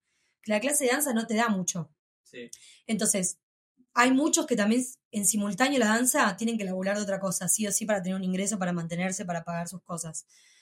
Eh, entonces, creo que esto de que se cagan de hambre tiene que ver con que uno no para nunca de buscar trabajo y no para nunca de necesitarlo. Y también lo que tienes que, por más que tengas un trabajo estable, vos sabés, o todos somos muy conscientes de que es momentáneo. No va a ser para toda la vida, ¿entendés? Uno capaz entra a un trabajo. Hoy en día con esto de la generación y todo, se dice como que, ah, durás dos años, tres años y te aburrís. Sí. Que bueno, puede ser, puede ser banco igual. El artista también es, es culo inquieto, entonces como que capaz laburaste dos años en algo y después decís, bueno, quiero cambiar, quiero hacer otra cosa. Eh, pero bueno, está este miedo también de, de la estabilidad, entonces uno tiene que siempre tener los pies sobre la tierra y saber que las cosas son momentáneas y que no importa si lo malo es momentáneo y lo bueno también es momentáneo. Y el éxito es momentáneo y, y, el, y como el fracaso también. Y eso en el arte es, constante. Entonces es como que hay que estar siempre bien como presente. Primero, disfrutar del momento como si fuera único, porque sabes que el día de mañana puedes no tenerlo. Y también no estancarte y decir, bueno, hoy tengo esto y tengo este ingreso, pero no dejo de buscar otras cosas, no dejo de hacer otras cosas. Yo, por ejemplo, por estar en sex, no dejo de dar clase. Por más que capaz Obviamente que prefiero mil veces estar en sex, ¿entendés? Pero por suerte puedo coincidir con las dos cosas y no dejo de hacerlo. ¿Por qué? Porque el día de mañana no estoy más en sex y por lo menos tengo algo de ingresos en otro lado. Así con todo. Un bailarín que labura con un artista, si tiene la posibilidad en el medio de hacer un videoclip con otro artista, obviamente que se lo permitan, eh, lo va a hacer también, ¿entendés? O sea, no es que te vas a estancar en algo que hoy tenés y te vas a relajar y vas a decir, no, bueno, hoy tengo esto y ya está no, estás como en constante búsqueda y en constante entrenamiento y en constante crecimiento y es como que nunca parás. Entonces, es eso, es como que lo de cagarse de hambre es que no podés tener una estabilidad económica como que pasa otros trabajos normales o como nosotros le decimos de los mortales. Nosotros que en el ambiente de la danza hablamos mucho de los mortales y los bailarines porque tenemos como una vida aparte. Esa es una manera de decir, ¿no? Pero, pero se entiende como como eso, hay otros trabajos que capaz te pueden no gustar, puedes no estar contento, lo que sea, pero vos laburás cierta cantidad de horas de lunes a viernes y a fin de mes tenés eh, un sueldo. Acá en la danza no existe, hay, no existe, no, hay muy pocos trabajos que labure de lunes a viernes, ¿entendés? Como yo laburo de jueves a domingo y tengo ingresos por función que hago. Si yo por X motivo no hago función, no cobro. ¿Entendés? Vos en, un, en otro trabajo eh, tenés vacaciones pagas nosotros no, nosotros eh, cobrás por función que haces. Eh, yo, igual que, que, cobras por hora Bueno, también, sí, es verdad. Pero vas en contra acá en Argentina, por ahí vas en contra del mundo, vas en contra del país. Exacto. No, y también, eh, no sé, o sea, yo cobro de jueves a domingo, lunes, martes, miércoles. Me toca buscar otra cosa, ¿entendés? Entonces, tiene que ver con eso, con no estancarse, como, no sé si la palabra es estancarse, no relajarse, por, ser consciente de que el día de mañana puedes no tener lo que tenés hoy y, y también como aprender a disfrutar el momento y justamente verlo desde el lado positivo y decir, bueno, mañana puedo no tener esto, así que hoy disfruto. Entonces, también por eso los artistas cuando les surge un trabajo es como lo mejor del mundo, como que todos se ponen contentos, lloran de emoción, es como, no sabes lo que me pasó y se lo cuentan todos porque tener un laburo para un bailarín siempre va a ser algo bueno, ¿entendés? Siempre va a ser como algo soñado. Entonces, y uno lo disfruta como, como si mañana no fuese a estar, porque realmente es así, te puede pasar. mismo con hablando con lo que hablábamos antes del cuerpo, yo me lastimo y chau. O sea, si yo, no es mi caso porque, bueno, vivo con mi, o sea, vivo en el departamento de mi papá, pero tengo compañeras que estando en sex se mudaron solas y tienen un año de contrato, que saben que si el año que viene no están en sex, tienen que dejar de vivir solas, porque no van a, porque capaz ya saben que con el alquiler no les, o sea, no les alcanza pagar el alquiler dando clase, no les alcanza, o tenés que tener mucha suerte de conseguirte otro trabajo que te alcance, pero es como que siempre estás como ahí al borde. Entonces, también eh, cuesta mucho esto de pensar a futuro. Y por eso es lo que te digo de que uno disfruta tanto lo que le toca, porque a mí me toca este trabajo y bueno, pienso en el ahora, no pienso. Viene alguien y te dice, che, y después si te pasa eso, ¿qué vas a hacer? No, ni idea, no me preguntes. O sea, como que a nosotros es como, no me preguntes nada porque yo estoy viviendo esto ahora, me tocó ahora, mañana veré. Y, y también esto de lo que dijimos antes, Vos hace poco me dijiste una frase de, la, de puertas, o sea, se abren puertas, no sé qué, algo así me habías dicho. Sí, cuando se, cuando se cierra una puerta se abren otras. Se abren otras, bueno. Eh, también esto que tiene es como que uno no piensa futuro porque también sabemos que, obviamente con todo el miedo que implica, pero sabemos que si se nos corta un trabajo, bueno, por algo es, se terminó, llorarás, te pondrás triste, te frustrarás un montón de cosas, pero se cerró esa puerta probablemente se abran otras. Pero eso no lo vas a saber, ¿entendés? Vos no vas a poner a preguntar, che, y si terminás sex, ¿qué vas a hacer después? No, qué sé yo. Cuando termine sex, veré si me aparece otra oportunidad.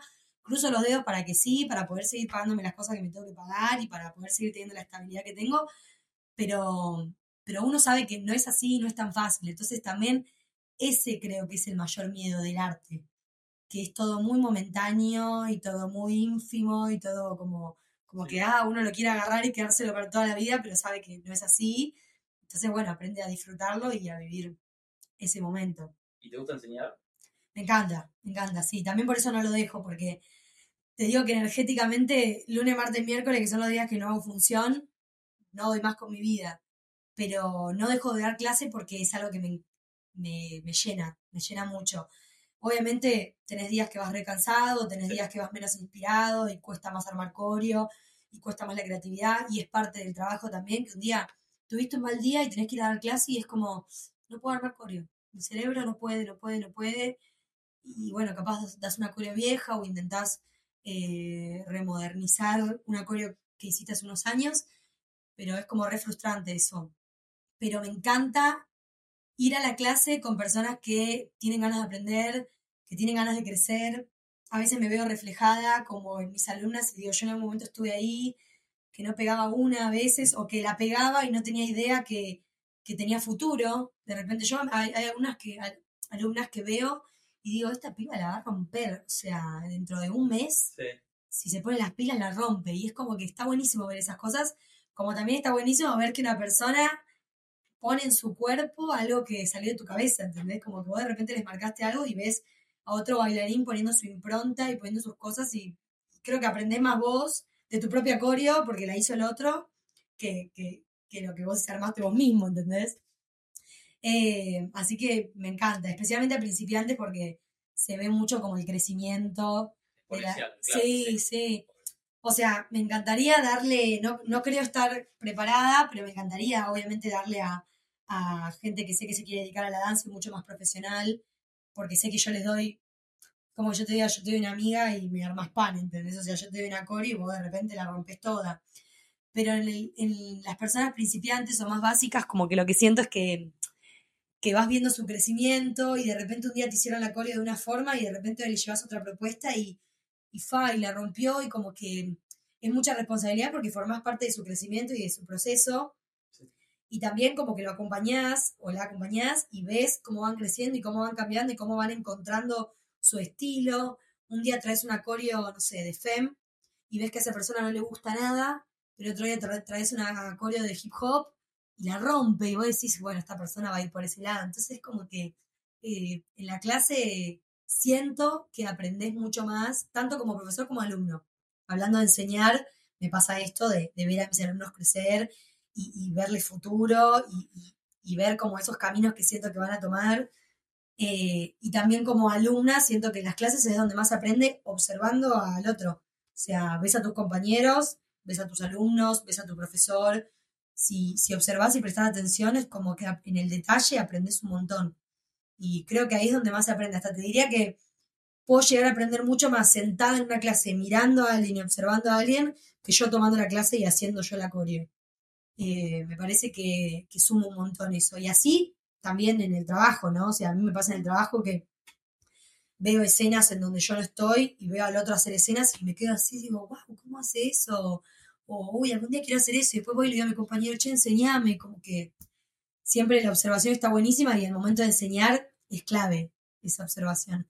Entonces, nada, es algo que, que sí, que, que, disfruto mucho y me llena un montón a pesar del cansancio que tengo hoy en día, eh, no lo dejo ni loca. No solo por lo que te dije de, tener un ingreso, viste, aparte, pero sino también porque nada, es una desconexión y, te sumo, como bailarín, te sumo un montón dar clase en tu, en tu personalidad, en tu manera de mostrarte ante los demás, de hablar, de saber expresarte, de expresar tu creatividad, de saber explicar eh, lo que querés hacer. O sea, siento que todo suma para el día de mañana tener eh, un trabajo profesional. O sea, esta parte de la reconexión, o sea, me parece que hay mucha pasión en lo que estás diciendo. Eso me, me atrapa, me atrapa, me atrapa, posta. Sí, sí, sí. Está, está muy bueno. Y bueno, ¿por qué no, no me contás? O sea, estamos hablando así un poco, bueno, desde la parte, de, bueno, enseñando, de la parte como alumno, hablamos un poco de los clips. Eh, ¿Tenés alguna experiencia así que quieras contar? Yo sé, por ejemplo, que tú estuviste hace poco en el Lola. Contá un poco eso. Eh, bueno, nada, cuando me habían llamado en diciembre, yo tuve que decir que no por sex, porque no tenía ninguna o sea, no tenía ninguna certeza de si seguía o no en sex, pero tampoco quería decir que sí a la palusa sabiendo que tenía que ser sí o sí confirmado y después tener que darla, darla de baja. O sea, un poco también eh, lo que te dije en privado, de que detesto tener que cancelar planes y cosas porque odio que me lo hagan a mí, entonces intento que los compromisos cumplirlos pero bueno, cuando es laboral es como que te da miedo, decir, no quiero, no quiero comprometerme y después decirte que no, porque después quedas mal, no te vuelven a llamar, viste, como un montón de... Y nada, me quería morir, obviamente fue re frustrante decir, oh, está bien, es por otro trabajo, pero lo esperé tanto y justo cuando me toca tengo que decir que no, qué bronca, bueno. Era un sueño, un sueño, o sea, todos los años lo esperaba. Y mm, bueno, después, o sea, como les digo, el universo te da las cosas que, necesitas y que deseas. Y pasó que a la producción de Sex se le ocurrió, en, ese, en el verano, en este verano, hubo tres elencos, Carlos Paz, Mar del Plata y Buenos Aires. Y el original, digamos. Eh, yo estaba en Buenos Aires y a la producción se le ocurrió en marzo traer a los tres elencos a Gorriti, que es el teatro donde hacemos Sex, y hacer dos días por elenco. Entonces yo nada más estaba viernes y sábados. Claro, cuando me dijeron eso, yo dije, oh, yo dije que no hablo la palusa, me quiero morir porque era domingo, tipo, no lo puedo creer. Le hablé a la coreógrafa y le dije, mira, yo sé que debes tener armado el team, porque claramente lo armaban en diciembre, pero por las dudas te aviso que tengo libre el domingo. Obviamente ella me dice, bueno, que ya tenía armado el team, pero que bueno que le avisé porque me va a tener en cuenta para otras cosas, bla, bla, bla, bla, bla. Habrá sido... No, fue literalmente mi cumpleaños regalo de cumpleaños real, 3 de marzo, jueves. Yo me acuerdo que estaba ensayando para una fiesta que se llama Remeneo.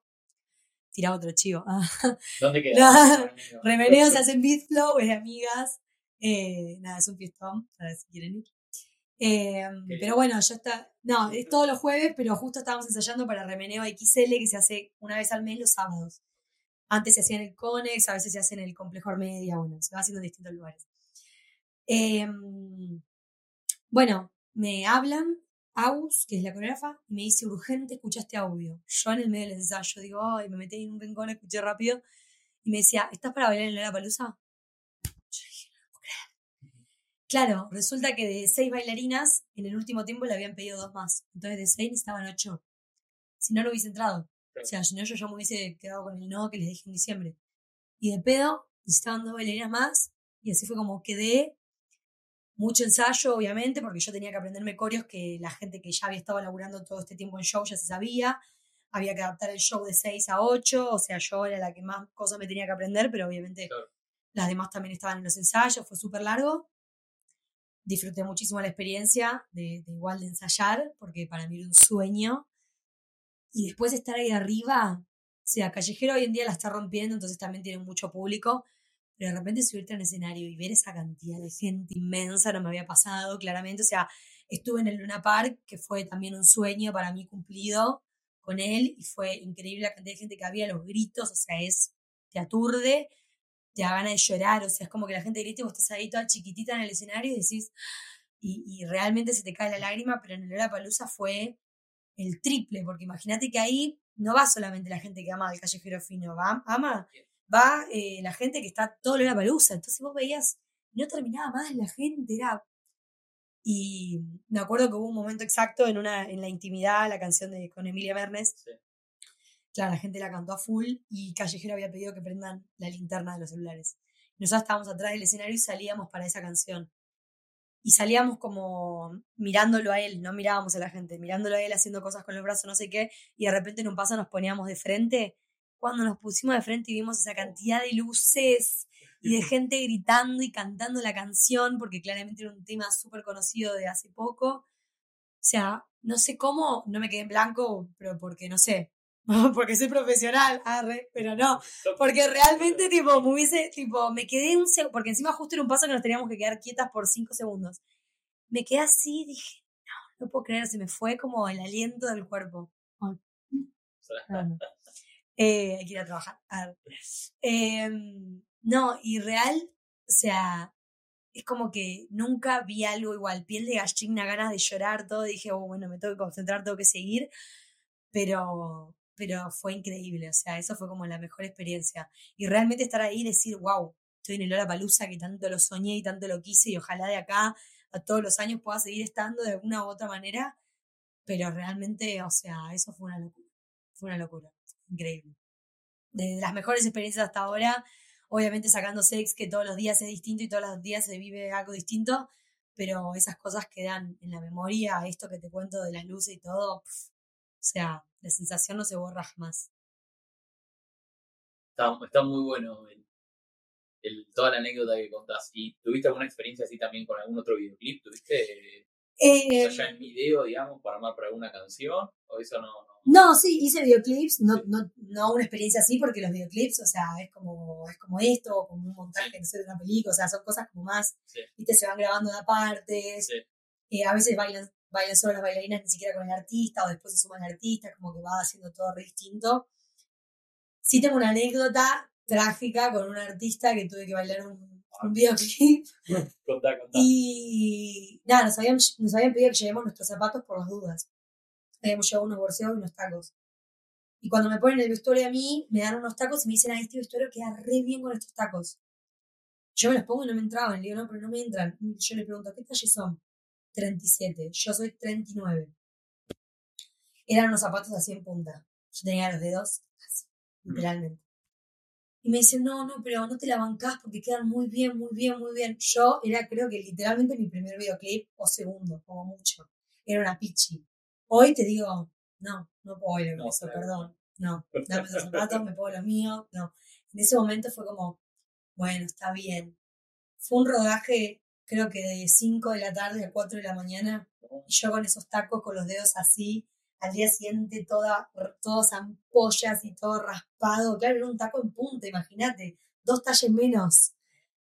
No sé cómo bailé bien en el videoclip ni siquiera porque no podía ni moverme. Pero bueno, así como tengo la anécdota hermosa, tengo la anécdota trágica y así un montón más seguro. Pero bueno, esa es la que más, la que más recuerdo porque fue de mis primeras veces. Y como te digo, hoy en día no lo aceptaría ni a palos. O sea, soy bailarina, tengo que estar cómoda para bailar, tipo, dame algo cómodo. Pero bueno. Ahí, tipo, o sea, cuando entras a ver o cuando te ves en sex ahí, tipo, en, la muestra, en la red, ¿te impresiona verte ahí o no? O ya es, para vos es algo súper normal. No, o sea, es normal, pero sí, como que a veces, como que caes en la realidad y dices, qué loco, sí, sí, sí. Como, sí, sí, a veces me parece wow, o, o de repente veo cosas que, que se ven de otra manera de las que yo me imagino, o capaz se ven mejor de lo que yo me imaginaba pero no es que me sorprendo, pero sí a veces como que caes en la realidad, estás en tu casa y decís, che, wow, todo esto. Especialmente lo de ser, que como te digo es un éxito y es como muy loco estar ahí, estar bailando, eh, estar laburando de lo que siempre soñé, estar arriba de un escenario, que las personas terminando arte, terminando mi danza con mis compañeros, como que a veces caes en la cuenta y es como, wow, es un montón. O sea, obviamente que en el medio se vuelve rutina y es tu trabajo y, y como siempre uno a veces está cansado para ir al trabajo y no tiene ganas, otra veces está con full energía, todo, pero a veces cuando caes en la cuenta es como, che, hay que agradecer y, estoy recontenta de eso. Tu rutina es súper cambiante, bueno, quizás ahora está un poco más ayornada con las clases y con sex, pero... Eh, o sea, es medio cambiante, hay cositas, sí, muy cambiante, o sea, hay cositas que sí las tengo fijas porque también por mí, por mi talk, necesito un orden. Y también, bueno, por trabajo, o sea, vos sabés que labura de tal hora a tal hora. Pero, pero bueno, es muy cambiante también a la hora de que de repente te llaman por un evento, entonces esa semana no va a ser igual a la próxima ni tampoco va a ser igual a la anterior. Tenés que ensayar, tenés que trabajar otro día, tenés que trabajar en otros horarios. De repente, no sé, te sacaste turno para ir a un médico y de un día para el otro te llaman de sex que tenés que ensayar porque se lastimó a alguien o porque viene un nuevo artista. Y bueno, besos médicos, me tengo que ir a ensayar. Es como que eso es lo que tiene. A mí, particularmente, yo tengo un toque que, como que me gusta mucho la rutina y el orden eh, en ese sentido. Y me cuesta mucho cancelar cosas, como que yo sí me comprometo, como que intento hacerlo todo.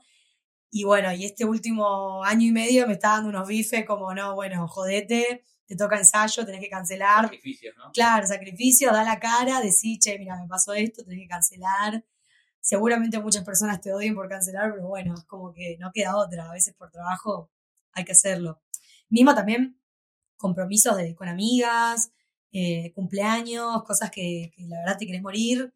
A mí, si algo que me cambió este último año es que yo antes estaba presente en todos los eventos sociales y ahora no puedo. O sea, no puedo por trabajo, no puedo por cansancio, no puedo por ensayo. Eh, a veces falta de ganas, pero porque no tenés más energía, porque laburaste mucho y es algo que me chocó un montón, me recostó como aceptarlo y decir, bueno, es la vida que tengo ahora. Como les decía antes, las cosas son momentáneas, capaz después vuelvo a tener un montón de tiempo al pedo y puedo volver a esa vida social. Que no es que la perdí tampoco, como les digo, los fines de semana me encanta salir, pero sí, bueno, hay veces que no, no puedes estar en ciertos compromisos y, y no está bueno, a mí me pone re triste, pero, pero bueno, al mismo tiempo se agradece tener lo otro, entonces, como digo, en algún otro momento podré estar, ahora no puedo estar y, y bueno, fue un bife de realidad, de bueno, tenés que entenderlo, es así, es a lo que te querés dedicar, listo. Y bueno, hay que aceptarlo. Creo que fue, un, así un resumen y unas cosas que hablamos tremendas. Un pantallazo. Un pantallazo. Nos podríamos quedar dos horas. sí, sí. Pero yo creo que ahora vamos a, la parte final del podcast. Eh, vamos a ir con un ping-pong de preguntas picantes. Bueno. Que, la gente, todos quieren saber acá cómo funciona.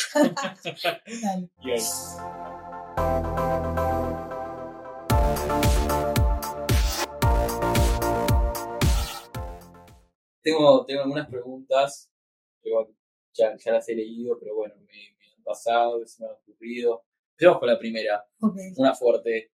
¿Te ofrecieron alguna vez plata por, por sexo?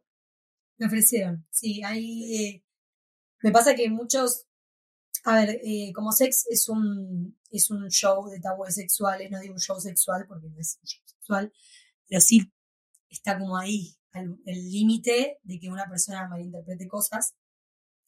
Malinterprete me refiero a que piense como que porque estamos ahí bailando en arneses y lencería, eh, trabajamos de, ¿entendés? Bueno, se entiende. Sí, sí, se entiende perfecto. Em, no me lo tomo mal igual porque, nada, uno pregunta con respeto, capaz lo sé, capaz no lo sé, y me ha pasado de espectadores que se van y después me escriben por Instagram la mayoría de las veces y me preguntan si trabajo, o sea, si, ¿cómo se dice? Sí, sí, eh, sí, sí. Si, si, te pueden pagar por pasar tiempo con ella, bueno, no sé cómo se dice de otra manera, pero eh, nada, a veces contesto con, con, respeto. Hay muchas personas que a veces te escriben con mucho respeto, te dicen realmente no quiero incomodar con la pregunta, no quiero que suene mal, o sea, y ahí entendés que, bueno, que también hay gente que capaz le gusta eso, sí. Y también sé que hay gente que se dedica a eso, entonces por eso digo, no hay que tomárselo mal. Es cierto que te lo pongan de una mala manera, no me ha pasado que me lo digan de mala manera, pero bueno, nada, sí, o a veces no contesto, pero no sé, por, falta de ganas, como que sí, no, no fue. Y a veces sí contesto con respeto y te dicen, bueno, perfecto, lo entiendo. Otras veces contestás con respeto porque te preguntaron bien y después son súper insoportables y te siguen escribiendo y te siguen pasando cosas y bueno, ahí ya tenés que bloquear. Pero, pero bueno, sí, las propuestas llegan todo el tiempo. Siempre, Por lo general, después de verte en el show.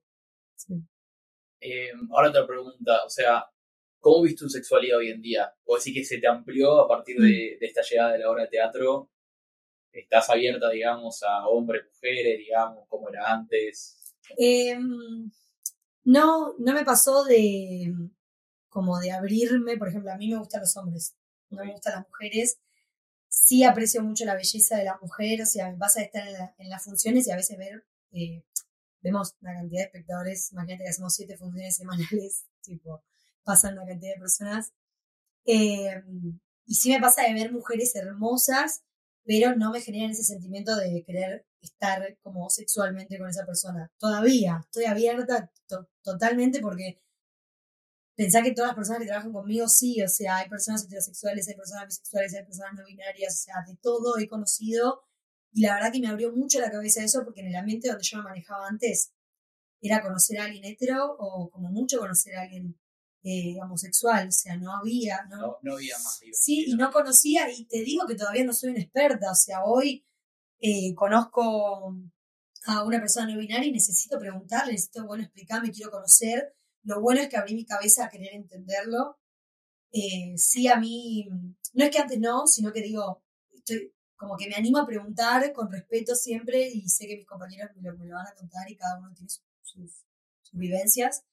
No me pasó a mí de querer abrirme a otras cosas, pero, pero tampoco estoy negada, como que digo, bueno, uno va creciendo y va cambiando y, y si surge alguna posibilidad, una oportunidad, ¿por qué no? Pero siempre digo que uno tiene que tener ganas, como que hoy en día, viste, como que lo moderno es como que ahora, tipo, si no te gusta todo, es como que estás, tipo... conservador. Claro, quedaste... Está bien, pero viste como que, por más que no seas conservador, como que capaz te sigue gustando la monogamia, y sos una persona paqui, y, y, eso no, no, significa que no tengas la mente abierta, simplemente lo que a vos te sigue gustando. Claro. Eh, pero bueno, sí, obviamente estoy abierta a que si un futuro me, me sucede, lo, haré. Por ahora no. Por ahora sigo siendo muy paqui, como me dicen mis compañeros, son muy sí. Vamos, con, la, con, la, tercera pregunta. Yo, yo voy leyendo a ver lo que, me escribieron acá. Eh, con tanto rosa en el show, ¿alguna vez te pasó de pasar a mayores con algún espectador o algún compañero de equipo? No, está igual. Em, sí me pasó, me pasó, me pasó. Eh, con algún que otro compañero. A ver, la gente tiene mucho este morbo de que piensa que después de de escena estamos todos recalientes, estamos todos con todos y bueno, no es tan así, o sea, nosotros estamos laburando, para nosotros es algo que hacemos todos los días. Pero bueno, sí, obviamente cuando apenas arrancás, o no cuando apenas arrancás, pero sí a mí me pasó que cuando apenas arranqué era todo muy nuevo. Entonces como que estaba más distante. Y ahora estoy más relajada, como que bueno, si pasa, pasa y como, no sé, no, estás a la expectativa, ¿se entiende? Como que antes era como que estaba más así, decía, no, porque que me toquen esto.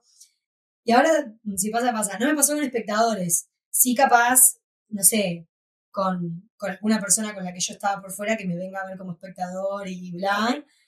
Pero, y sí me pasó de que me escriba algún espectador y capaz pegar buena onda, pero no, por ahora nunca pasé a mayores con un espectador. Sí, capaz con algún otro compañero, pero, sin nombre, sin nombre. Sin nombre, sin nombre. bueno, a ver, vamos con alguna más. A ver qué más. A ver qué voy a elegir de esto. Eh, bueno, vamos con esta última. A mí me parece piola. ¿Alguna vez un espectador se pasó de la raya? O sea, en el medio del espectáculo. Mm. ¿Pasó?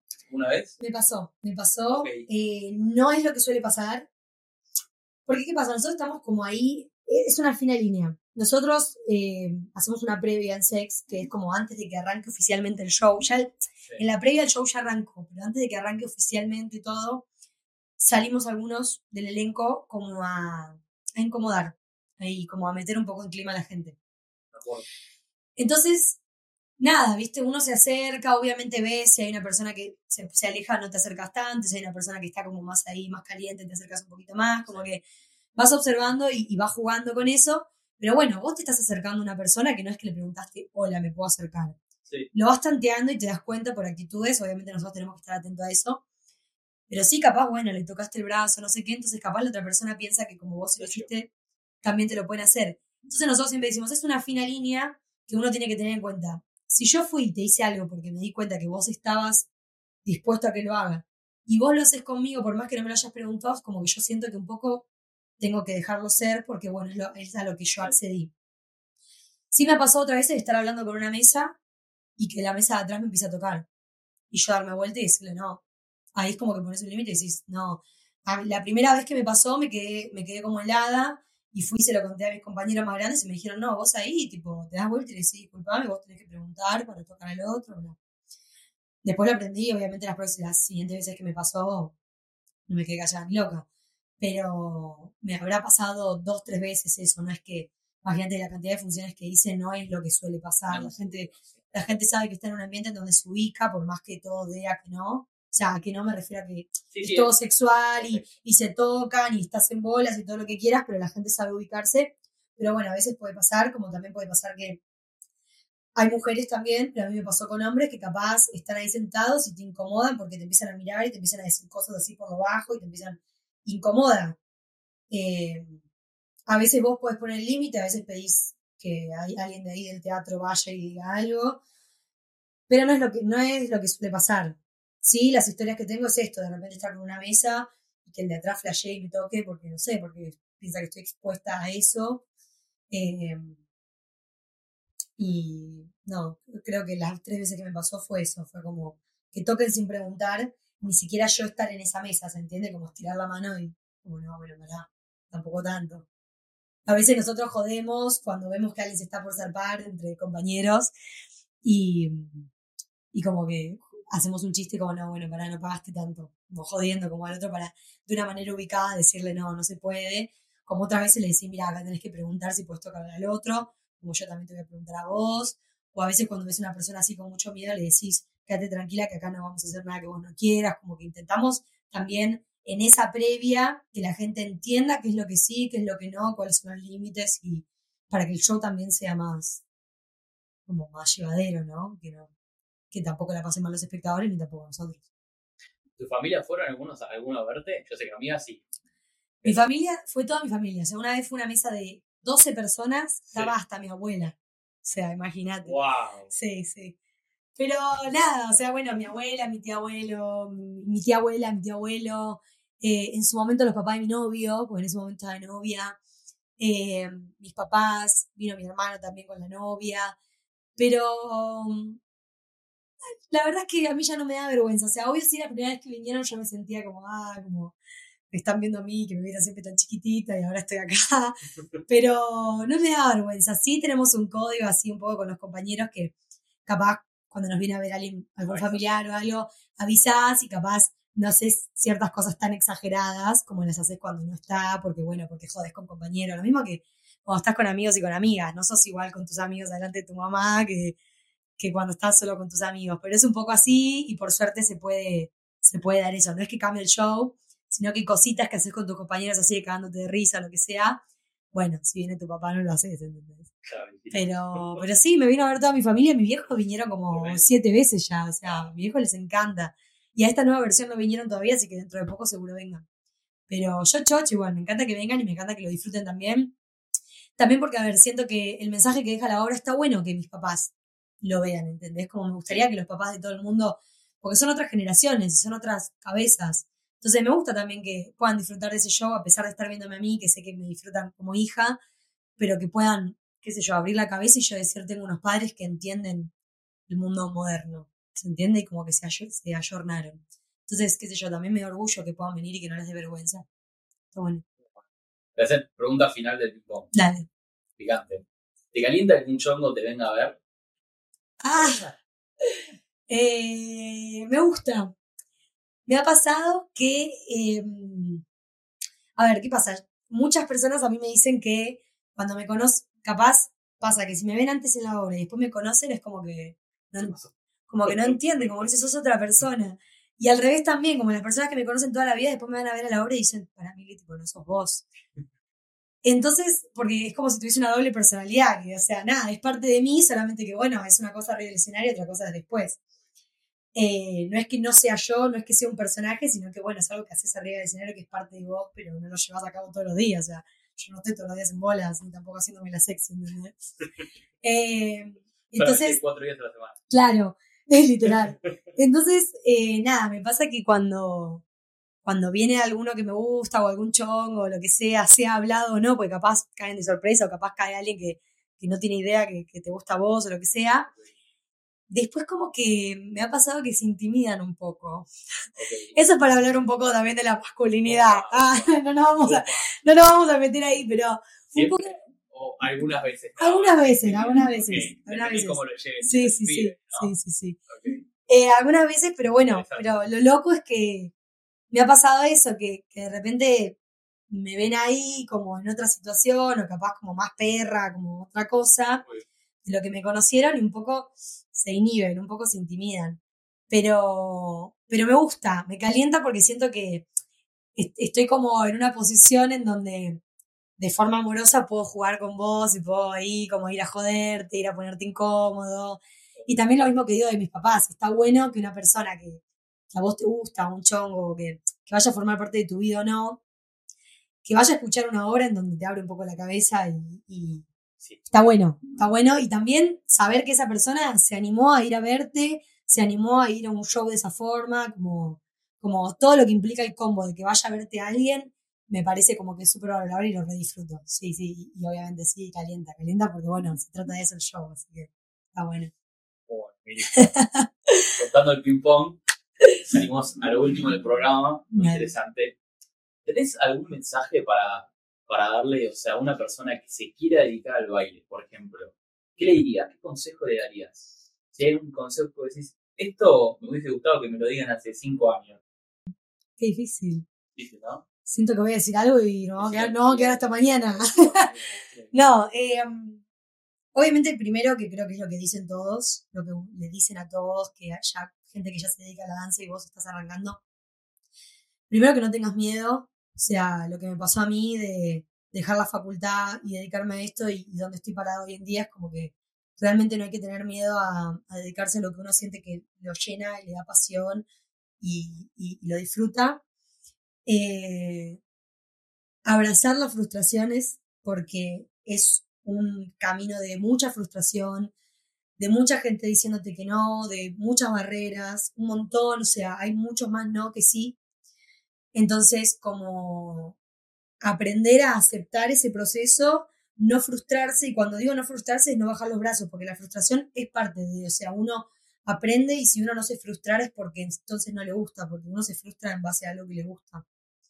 Entonces está bueno frustrarse, pero eh, que esa frustración no te gane y como que al revés, que te sirva de motor para seguir entrenando, para seguir creciendo y como dije antes, saber que, que, los, que todo es momentáneo y que primero no hay que dejar que se nos vaya el éxito y la fama en la cabeza, sino que siempre tener los pies en la, en la tierra y justamente saber que todo es momentáneo y que tanto el éxito como, como no sé si la palabra es fracaso, pero porque no, para mí no es, un- nunca es un fracaso, sino la palabra. Sí, no quiero decir ni éxito ni fracaso en realidad, como que quiero decir, cuando tenés o no, cuando tenés o no trabajo, o sea, todo es momentáneo y nunca hay que bajar los brazos y siempre hay que seguir laburando y hay que luchar justamente por lo que uno ama y por lo que uno siente pasión.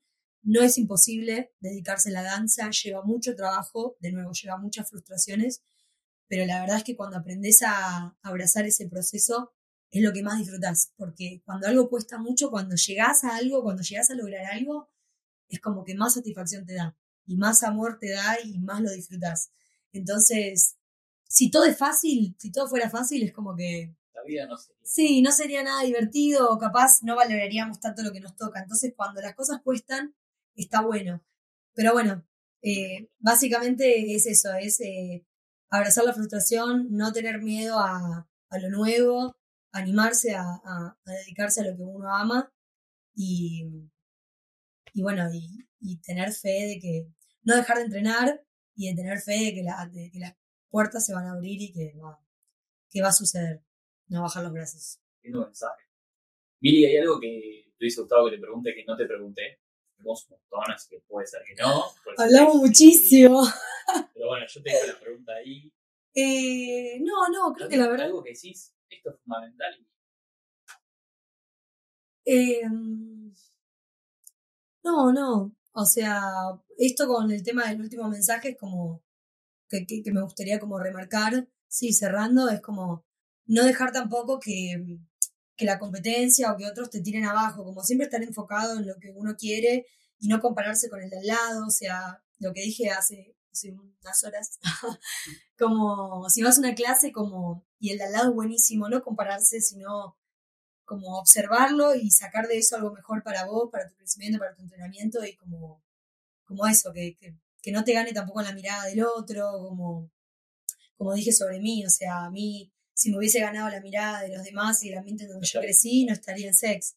Entonces, como eso, animarse y mirar su propio camino, porque mi camino es distinto al del, al lado, mi proceso y mi crecimiento es distinto al del lado, pero sí, no dejar también de mirar a los demás para sumarte a vos y no para tirarte para abajo. Eh, eso, porque creo que ya después hablamos de todo lo que es la frustración y todo, que es lo más importante. Buenísimo. Bueno, me encantó, ¿Te sentiste gracias. Me sentí muy cómoda. ¿Sí? Sí, sí, sí. estuvo Estuvo, bueno. estuvo divertido, creo que aprendimos un montón hoy. Bueno, me alegro. Espero que sirva, que se haya entendido todo lo que dije, porque hablé hasta por los codos. Súper divertido. Bueno, Mili, muchas gracias por venir. bueno, gracias por invitarme. También que les interese la vida del artista. Y bueno, a la audiencia que se renueva con cada capítulo y ya los que nos vienen siguiendo ya hace un buen tiempo, les agradecemos mucho por, por escucharnos, por vernos y nos vemos hasta la próxima en un nuevo episodio de Verdades Incómodas, pero necesarias. Muchas gracias por escuchar este episodio del podcast Verdades Incómodas pero Necesarias. Si les gustó el video no olviden de suscribirse al canal y denle like. Nos vemos hasta la próxima. Apruebo este mensaje. Chao, chao.